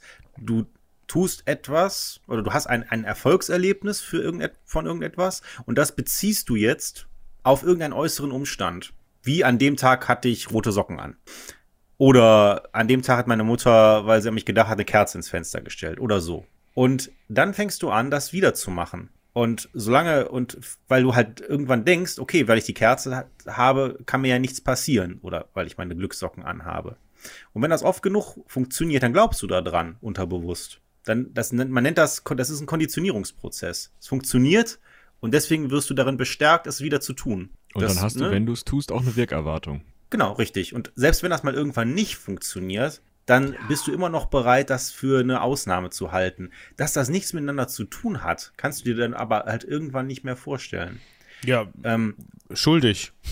Das, das, und das Ganze gibt es auch noch in der anderen Richtung. Ähm, dass, äh, also es gibt halt die, man nennt das operante Konditionierung. Ähm, das gibt es einmal mit äh, eine positive und eine negative Verstärkung. Verstärkung heißt immer, dass dieses Verhalten wieder gezeigt wird. Und das gibt es einmal im Positiven, indem ich etwas Positives zufüge. Ich ziehe die Socken an und dann ist die Verstärkung, dass ich eine gute Note schreibe. Und die negative wäre halt, wenn etwas nicht eintritt. Beispielsweise, wenn ich äh, von meinem Chef nicht gerügt werde für irgendetwas.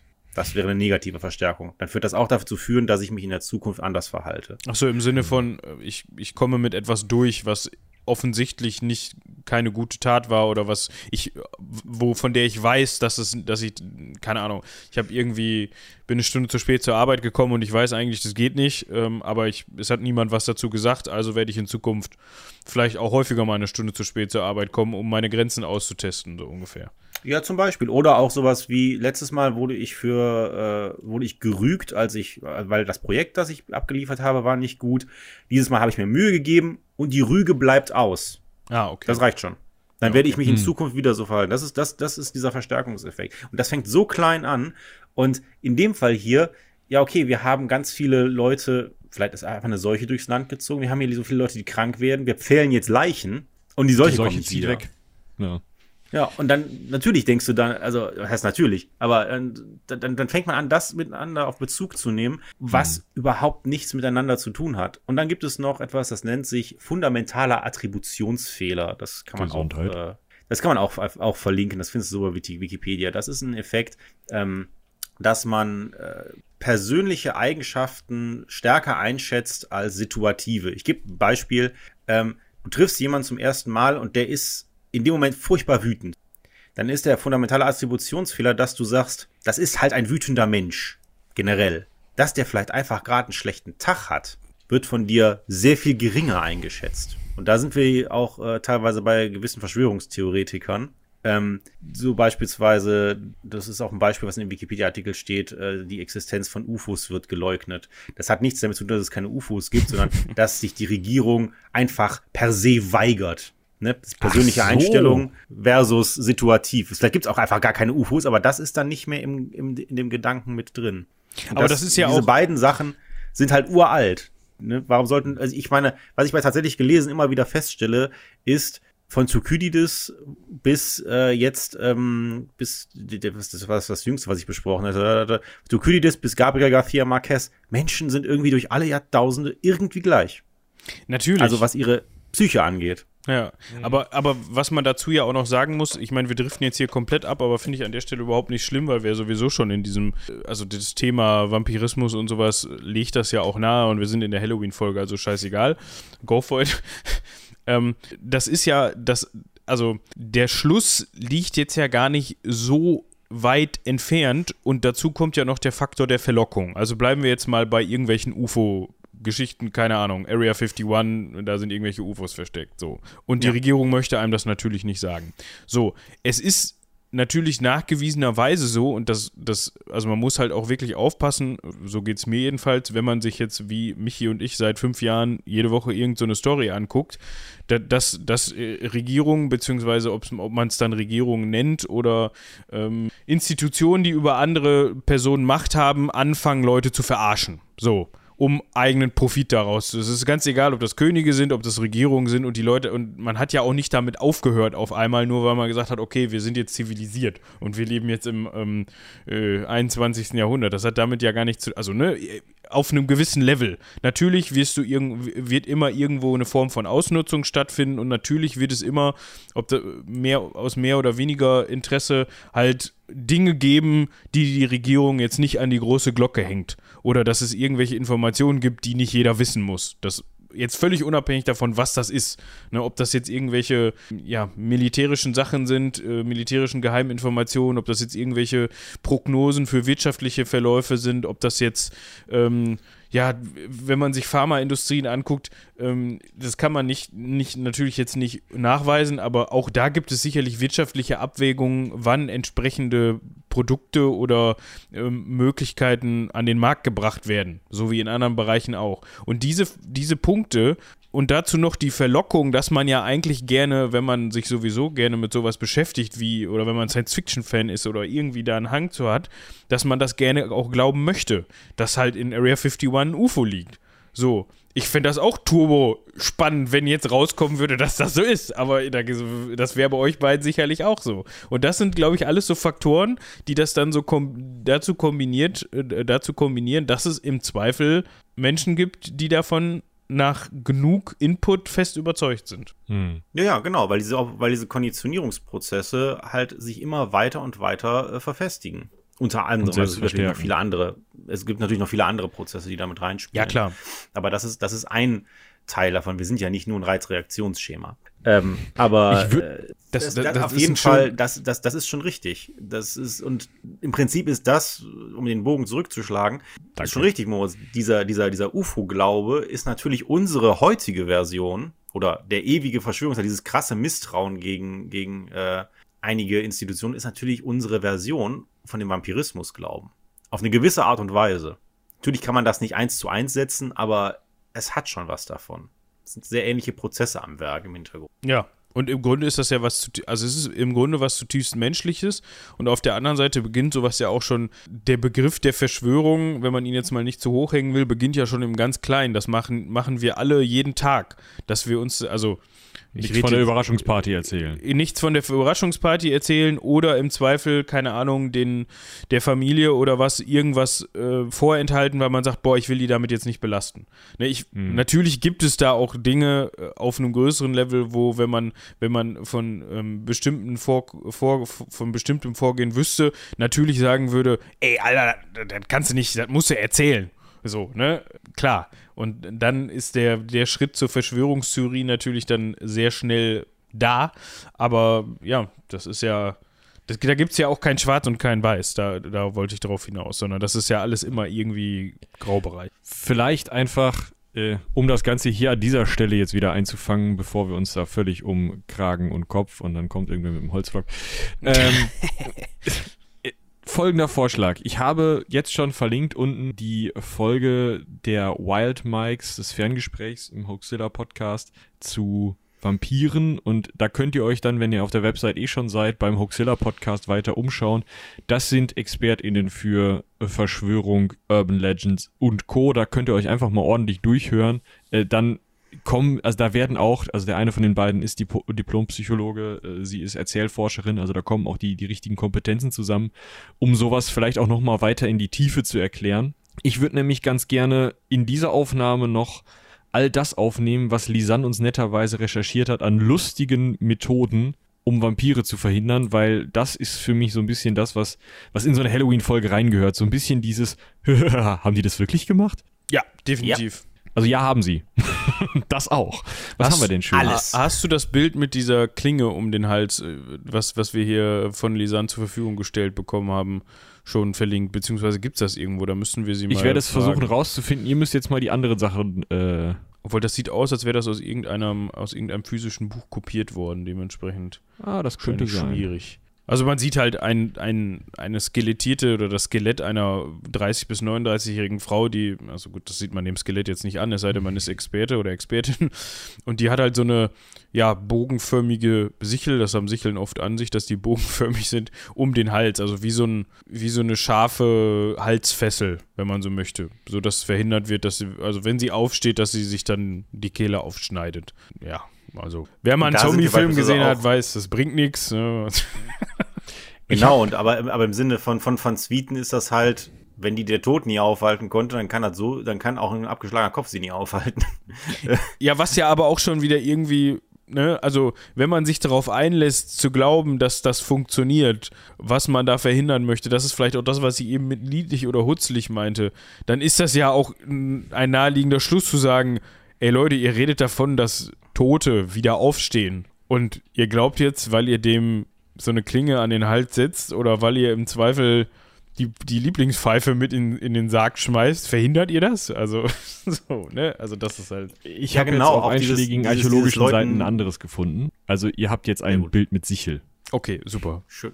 Ja, aber auch sowas, dass die, diese, dieses, ich glaube, das ist vor allen Dingen, um das Gefühl zu haben, was irgendwas getan zu haben. Mhm. Also, ne, nach dem Motto, ich, ich bin's, ich fühle mich zwar hilflos, jetzt tue ich irgendwas und wenn ich jetzt nur fest genug daran glaube, vielleicht reicht das. Den, genau. den irgendwas zum Zählen in den Sarg zu kippen, was weiß ich, Mohnkörner oder was oder das, so oder Bohnen. Das finde ich ähm, die beste Story, muss ich ernsthaft sagen. Da habe ich laut gelacht, als ich das gelesen habe.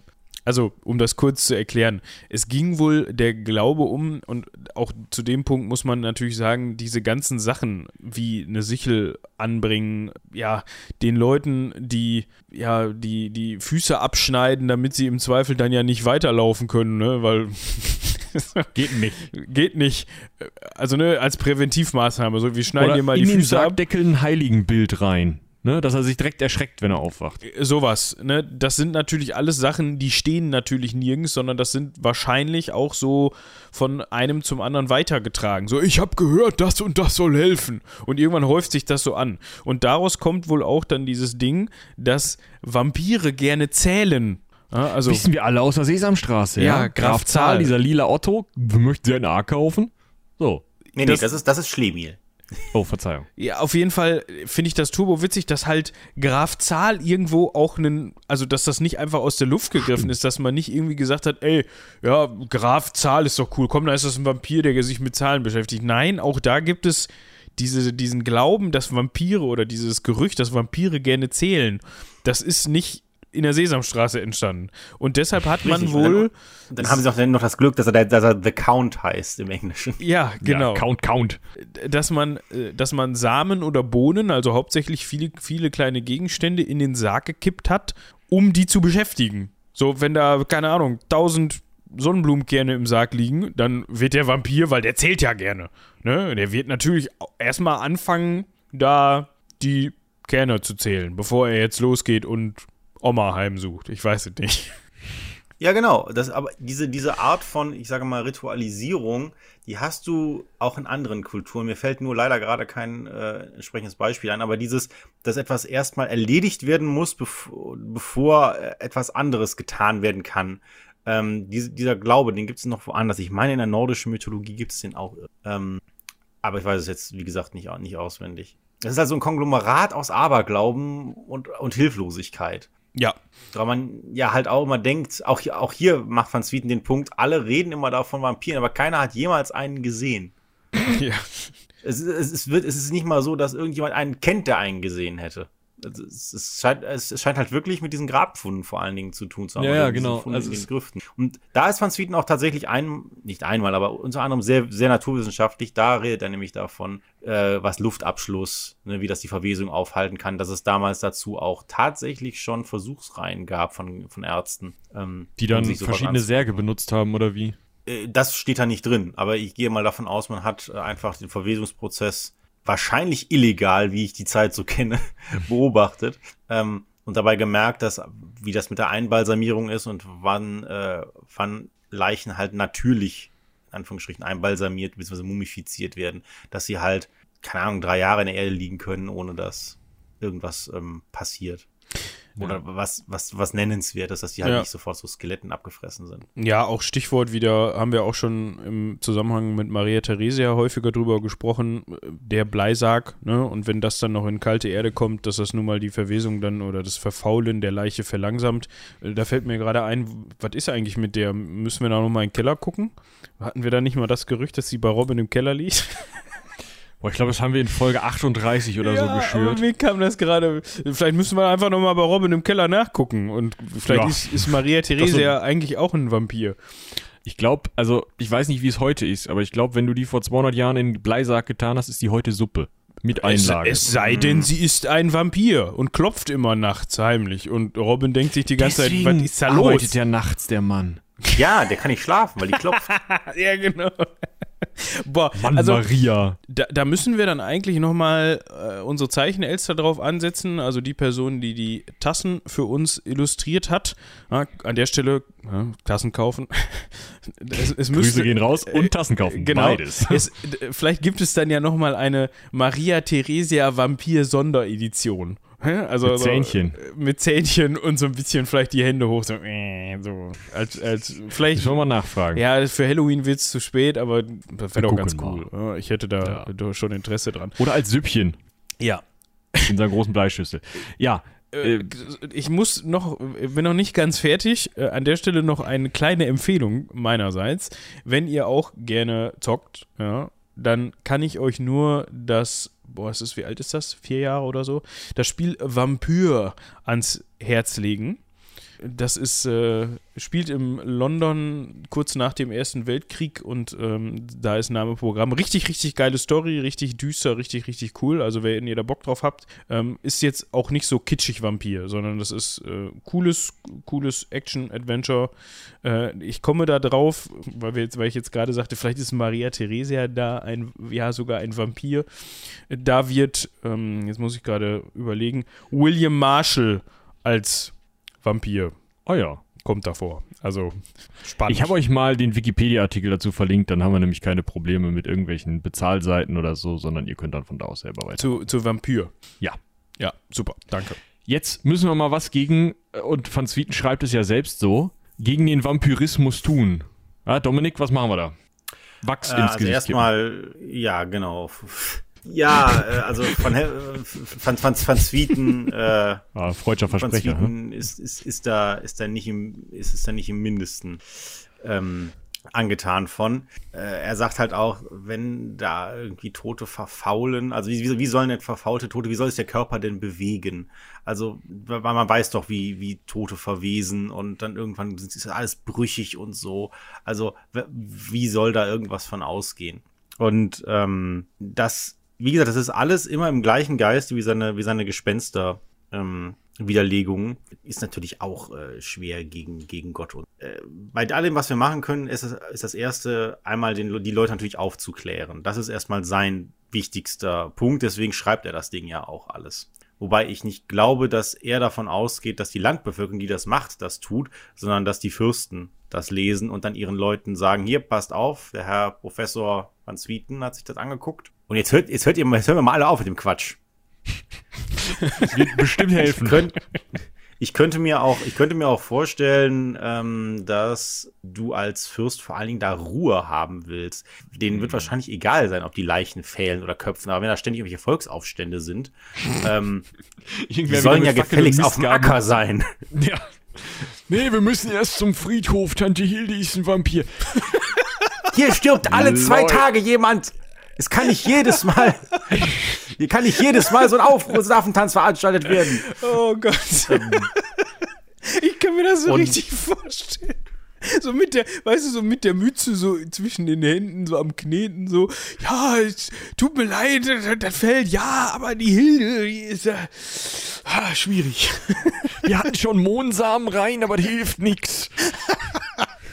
Jetzt hören Sie mir mal gut zu. Verarschen kann ich mich alleine. Diese ganzen Ausreden hier, die ihr hier machen wollt, nur um mal wieder ein bisschen Weihrauch zu verbrennen. Wir haben das jetzt schnüffelte schon zum Zeug dritten Mal aufgeschaufelt. Ja, aber auch, aber auch hier wieder die, die, die, die Bestattungsart in kalter Erde und in Bleisärgen verhindert halt die, die Verwesung. Das musste man den Leuten erstmal erstmal klar machen. Die haben halt auch, auch wenn du, das wusste ich jetzt auch nicht, aber natürlich, wenn du Erde sehr feststampfst, zusätzlich zu dem Bleisarg, ähm, und der kalten Erde, diese ganzen Verwesungsprozesse, Michi, du als Archäologe, die brauchen ja schon Sauerstoff, ne? Also es gibt auch andere Prozesse, die anaerob stattfinden können, die auch Dinge zersetzen können. Aber im Zweifel sind die dann für organische Dinge nicht so gut geeignet, sondern zersetzen dann irgendwie Eisen oder sowas. Und zum anderen ist es halt so, ich meine, guckt euch Moorleichen an. Je besser der Nee. Luftabschluss, Bitte Ja, nicht. doch, ich, ich hatte die mal als Desktop-Archäologen-Ding. Ähm, also Ja, aber Moorleichen, auf jeden Fall, genau, genau. Moorleichen super erhalten. genau, Moorleichen werden besser, wenn sie, äh, also besser als sie vorher ausgesehen haben, wenn sie lange genug liegen im Endeffekt. Also, naja, vielleicht nicht unbedingt besser, aber schon ziemlich gut.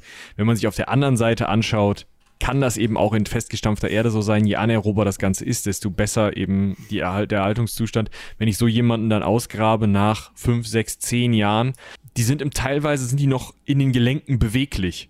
Und das ist natürlich dann wirklich gruselig für die Menschen. Und das versucht Van Sweeten eben zu erklären.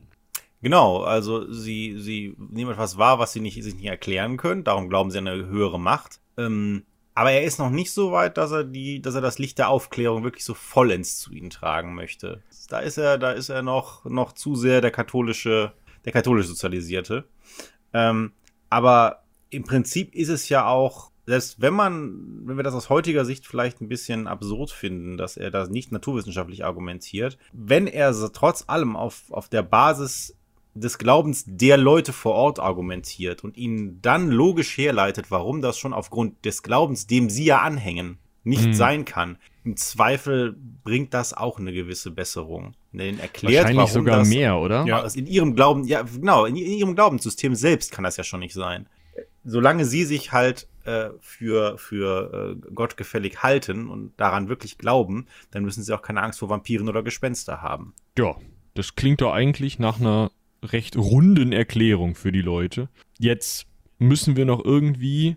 Also zum einen müssen wir noch erzählen, was mit Van Sweeten eigentlich weiterhin passiert ist, weil das war ja eigentlich nur eine kleine Episode für ihn, ne? Also er ist ja. Ja, man hat ihn dahin geschickt und gesagt, mach mal, ne? Genau.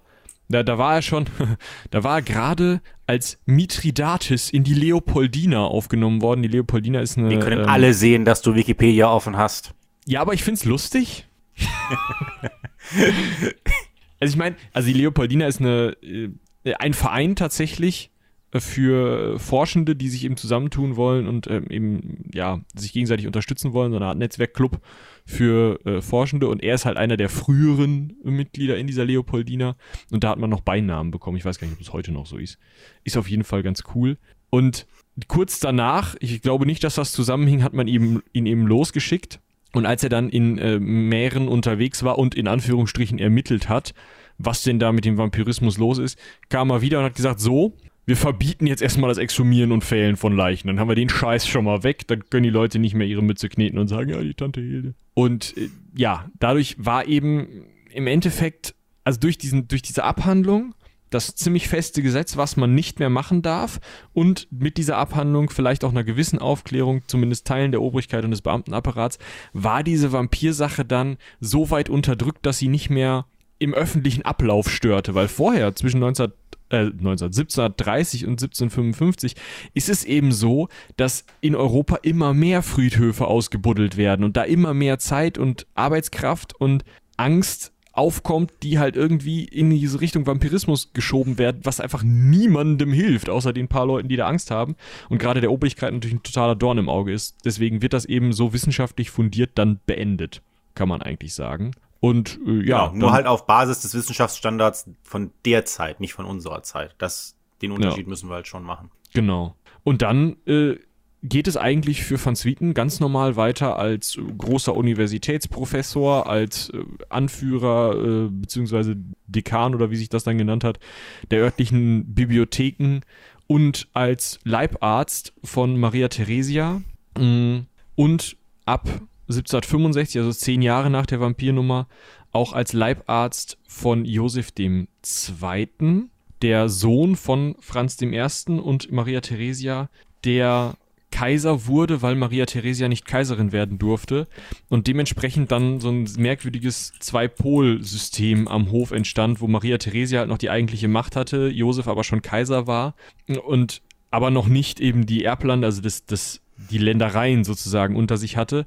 Und die beiden haben dann ja kein so super gutes Verhältnis zueinander gehabt und darunter und darunter, dass Van Swieten weder die beiden Frauen noch die beiden Töchter von Josef II. vor dem Tode an Pocken äh, beziehungsweise einer Lungenentzündung äh, oder, naja, ähm, geboren und dann hat es nicht geschafft. Äh, an diesen, vor diesen Toten konnte Van Swieten eben die Frauen und Töchter nicht retten, was Josef nur bei seiner ersten Frau sehr bitter aufstieß und bei seinen Kindern, bei seiner zweiten Frau aber nun mal so gar nicht. Die haben sich überhaupt nicht gemocht. Äh, um nochmal, oder um mal einmal auf diesen kleinen Wunsch der Hörerschaft einzugehen, mal über lustige Liebesgeschichten zu sprechen. Diese Geschichte mit Josef II. und seiner zweiten Frau ist äußerst unterhaltsam. Der hat eine Mauer über den Balkon ziehen lassen, um die nicht sehen zu müssen. Äh, auf jeden Fall leider alle diese Leute um Josef II. nicht retten können. Und deswegen fand Josef II. von Sweeten natürlich dann irgendwie eher doof.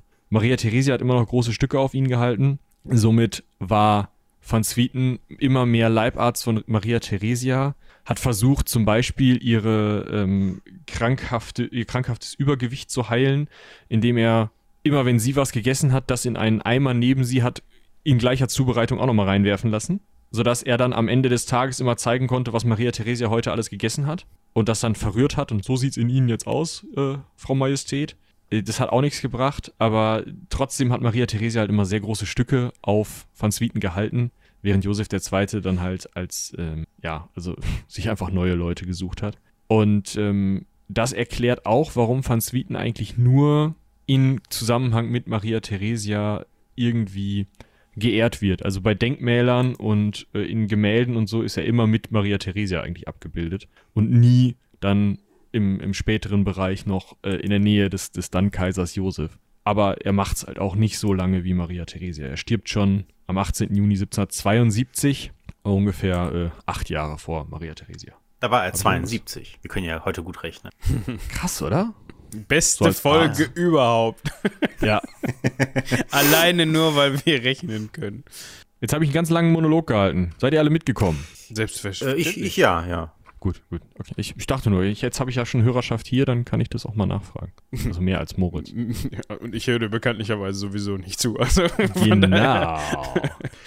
so ist Vielleicht noch ein, ein kurz wissen, was, was zu seinem, zu seinem Werk, auch seiner, seinem Selbstverständnis. Hm, die, ich gehe jetzt mal eher auf die Abhandlung die, der Gespenster ein, aber das wird für den Vampirismus-Anhang auch gelten. Ähm, was er, was er wollte mit diesen Sachen ist halt mehr wahren Glauben. Außerdem hat er, war er der Meinung, das spart ja auch einfach Geld.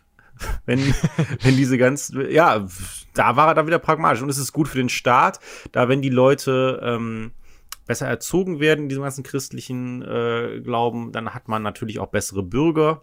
Und ähm, Wer möchte keine besseren Bürger haben? Wer möchte keine besseren Bürger haben? Was seine Empfehlung war bei den Gespenstern, und wie gesagt, ich gehe davon aus, das kann man für den Vampirismus auch sagen. Er hat gesagt, es gibt ganz viele, das, was an Gespenstererscheinungen da ist, hat er gesagt, lässt sich im Prinzip auf zwei Arten erklären. Einerseits Betrug durch andere Leute, die ein, ein Motiv dahinter haben, und da muss man dann einfach mutig und beherzt eine genaue Untersuchung machen, um diese Betrüger darzustellen. Oder es sind Krankheiten und dann muss ein Arzt her. Und sollten die Leute, äh, und es gibt natürlich noch die, die gesund sind, aber irren. Und da muss man einfach deren Prägung, wie er das nennt, nennt äh, ändern. Und denen, die zu einem guten Gewissen und zu Beherztheit erziehen. Denn natürlich jemand, der ein schlechtes Gewissen hat und so, der ist natürlich viel anfälliger für, für Franz Wien. Ähm, und Prägung ändern heißt dann, ist dann halt auch wieder so von wegen, ja, wir müssen die besser erziehen. Da also sind wir wieder erwachsene beim, Leute besser Leuten erziehen. erklären. Ja, nee, schon von, schon von Kindersbeinen an, weil er geht ah, dann halt okay. davon aus, dass, ähm, dass es dann Leute gibt, die, äh, dass du, dass du halt eine neue Generation hast und dann stirbt dieser Glaube von selbst aus. Hm. Es muss aber damals, er erzählt mehrfach davon, dass er mit Leuten debattiert hat, also es muss tatsächlich auch in den Kreisen, in denen er verkehrt hat, Leute gegeben haben, die das ernsthaft alles vertreten haben. Und seien wir ehrlich, wir können uns auch heute umgucken. Es gibt auch heute noch Leute, die ernst, sehr viel Ernst und sehr viel Vehemenz von Gespenstern vielleicht nicht unbedingt Vampiren, aber, aber andererseits, es gab vor 10 oder 15 Jahren in Rumänien noch einen Prozess darüber, dass eine Leiche ausgegraben und gepfählt wurde. So ganz raus ist es immer noch nicht. Also, ich muss, also, ich möchte jetzt hier niemanden direkt ansprechen und falls das auf euch zutreffen sollte in irgendeiner Form, dann meine ich natürlich nicht euch. Aber ich sag mal so, wenn man mal beherzt nach dem Sonntagsmorgens Gottesdienst in, in dem einen oder anderen kleinen westfälischen Örtchen so vor die Gemeinde tritt und mal eine flammende Rede hält und ähm, meint, Beweise anführen zu können, ich weiß nicht, ne? Also. den einen oder die andere kriegt man, glaube ich, schon, wenn man anschließend mit, mit einem hölzernen Pfahl zum Friedhof marschiert. Ist auch die Frage, ob der Frühshoppen dann schon begonnen hat oder nicht. Ja, das stimmt. Im, im besten, dann, im besten Fall danach. Weil ja, besten Fall nach dem, genau, stellt sich besser eine Kneipe nach dem Frühshoppen. Dann, genau. dann hast du Chancen. Ja. Dann kommt der Gartenlandschaftsbauer auch direkt schön mit dem, mit dem Bagger. mit dem Mini-Bagger und dem Pfahl. Der fällt dann etwas größer. Dann brauchst du den auch nicht ausbuddeln, den entsprechenden potenziellen ja, Vampir. Da kannst du einfach mit dem Mini-Bagger den, den. So äh, Bohrer. Ja, da müsste das Herz schon gewesen sein, das passt schon. ich habe den erst letzte Woche ja, eingebuddelt. Ich weiß schon, wo das Herz ist. Ja, das ist, das ist doch alles ist doch auch angenehm. Technischer gut, Fortschritt, äh, ne? Ja. Van, Van Swieten ist ja keine 100 Jahre tot, da wird er zumindest literarisch exhumiert, könnte man ja sagen. Keine 100 Jahre, ähm, warte mal, wie, wie lang? Doch. 78 hat Stoker, hat, hat Stoker angefangen. Äh, oder hat Stoker von, von, ja, ja, von, von über Dracula zu recherchieren. Ach so, ach, so. da bist du. Ich war gerade, er wäre jetzt ich, ja. keine 100 Jahre tot. Nee, nee, hast schon recht. Nee, nee, Stoker nee, damals. Also, exhumiert ihn dann, das ist richtig. Ist, genau, richtig. Äh, ich weiß gar nicht, äh, ob ihr das äh, in, schon besprochen habt, wie Stoker überhaupt ähm, auf Dracula gekommen ist. Also diese Idee, ein Buch zu schreiben. Ähm, ob ihr das mal irgendwann besprochen habt, will ihr unsere treuen äh, Zuhörer nicht langweilen mit Glenn Ich glaube nicht. Also ich würde Stoker mich nicht erinnern, Moritz. Nee, nicht, dass ich wüsste. Ja, dann los. Also Stoker hat mal erzählt, dass er eines Nachts einen Albtraum gehabt hätte, wo er ähm, wo drei Frauen ihm entgegengetreten sind und äh, er hätte fürchterliche Angst davor gehabt und die hätten weit aufgerissene Münder gehabt und das hätte eine düstere Figur im Hintergrund gestanden und diese Szene gibt es ja quasi eins zu eins in dem Dracula-Film und auch im Dracula-Buch. Die drei Bräute Draculas hm. äh, sich an Jonathan Harker laben und ähm, im Hintergrund der Graf selbst steht. Und das soll ihn inspiriert haben, also er hatte da von Vlad Dracul schon gehört und das soll ihn inspiriert haben, dann diese zu schreiben. Ich weiß halt nicht, ob man, also woher man weiß, dass Van Swieten und Van Helsing eine Verbindung haben, aber es ist äh, nur ist Van Helsing natürlich ganz anders in dem Sinne, als dass das wirklich ein Naturwissenschaftler ist. Da sieht man halt, da sind 100 Jahre vergangen. Irgendwas also, klingelt da gerade bei. Ich muss mal eben was recherchieren. Ja, ja, mach mal. Äh.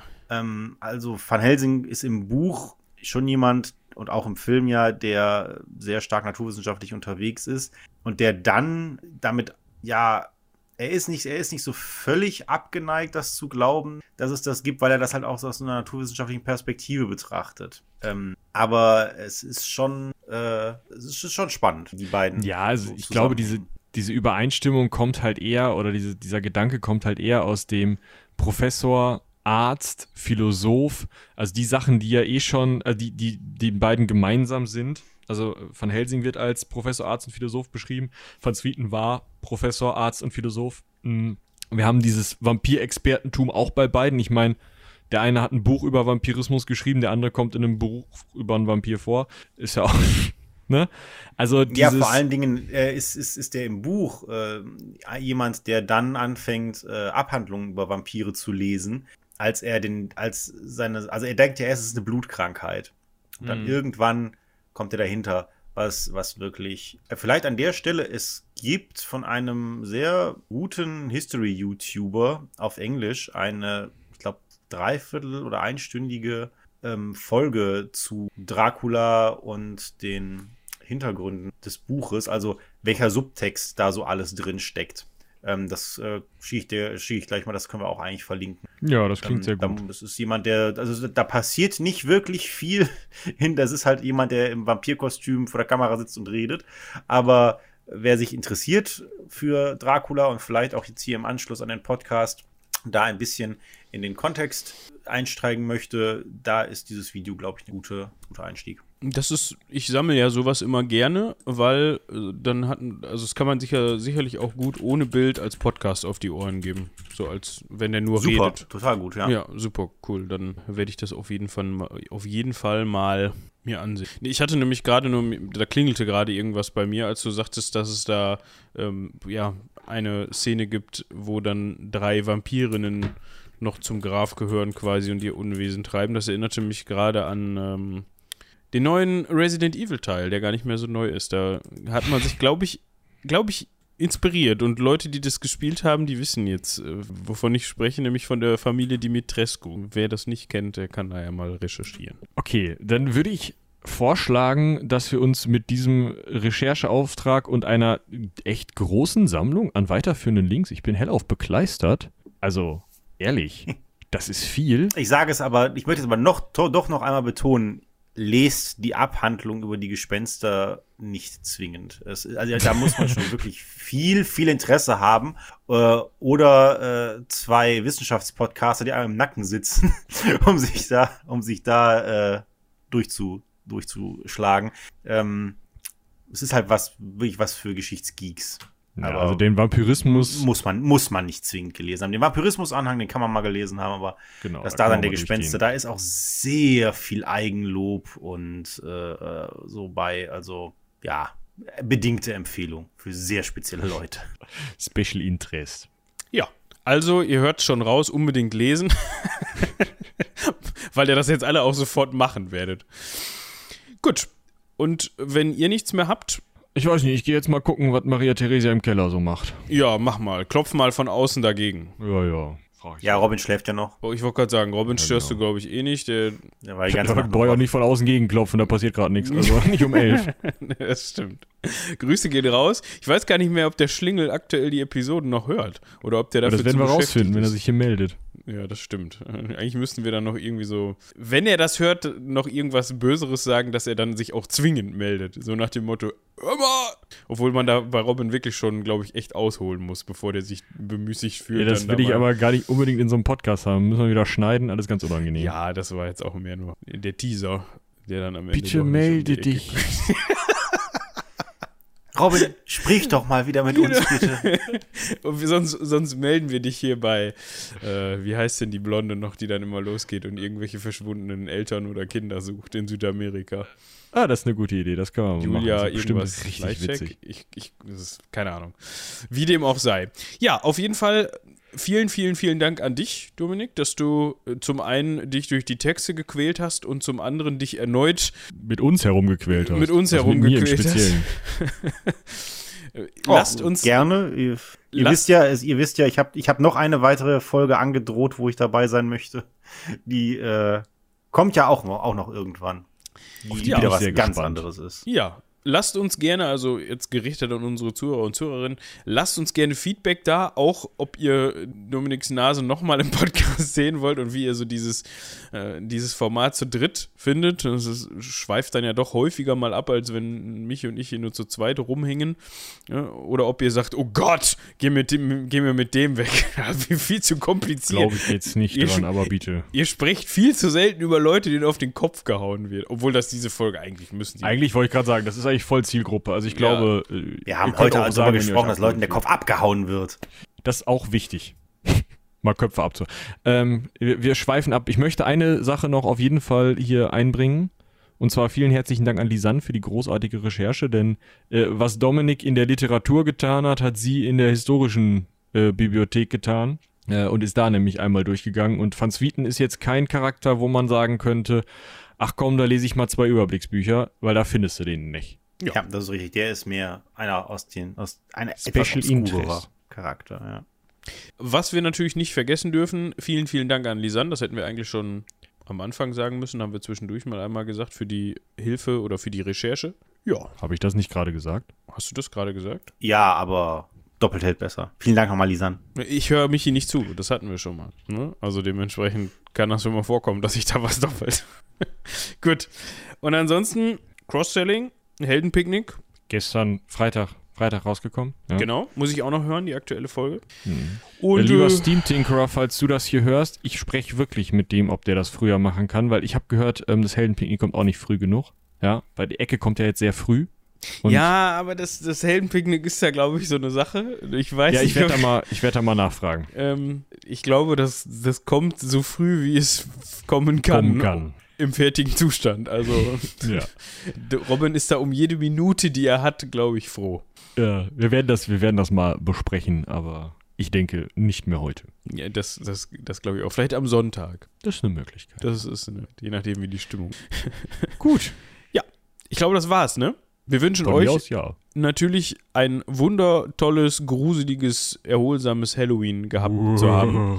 Und ja, ich würde sagen, dann hören wir uns einfach ganz normal nächste Woche. Wenn nicht der Vampir kommt. Ja, der kommt sowieso. Also man kann auch mit dem Vampir zusammen oder mit der Vampirin Hören. zusammen Ecke Hanse reden. Vor allem eine Ja. Folge über Vampire. Das kommt vielleicht ganz gut an.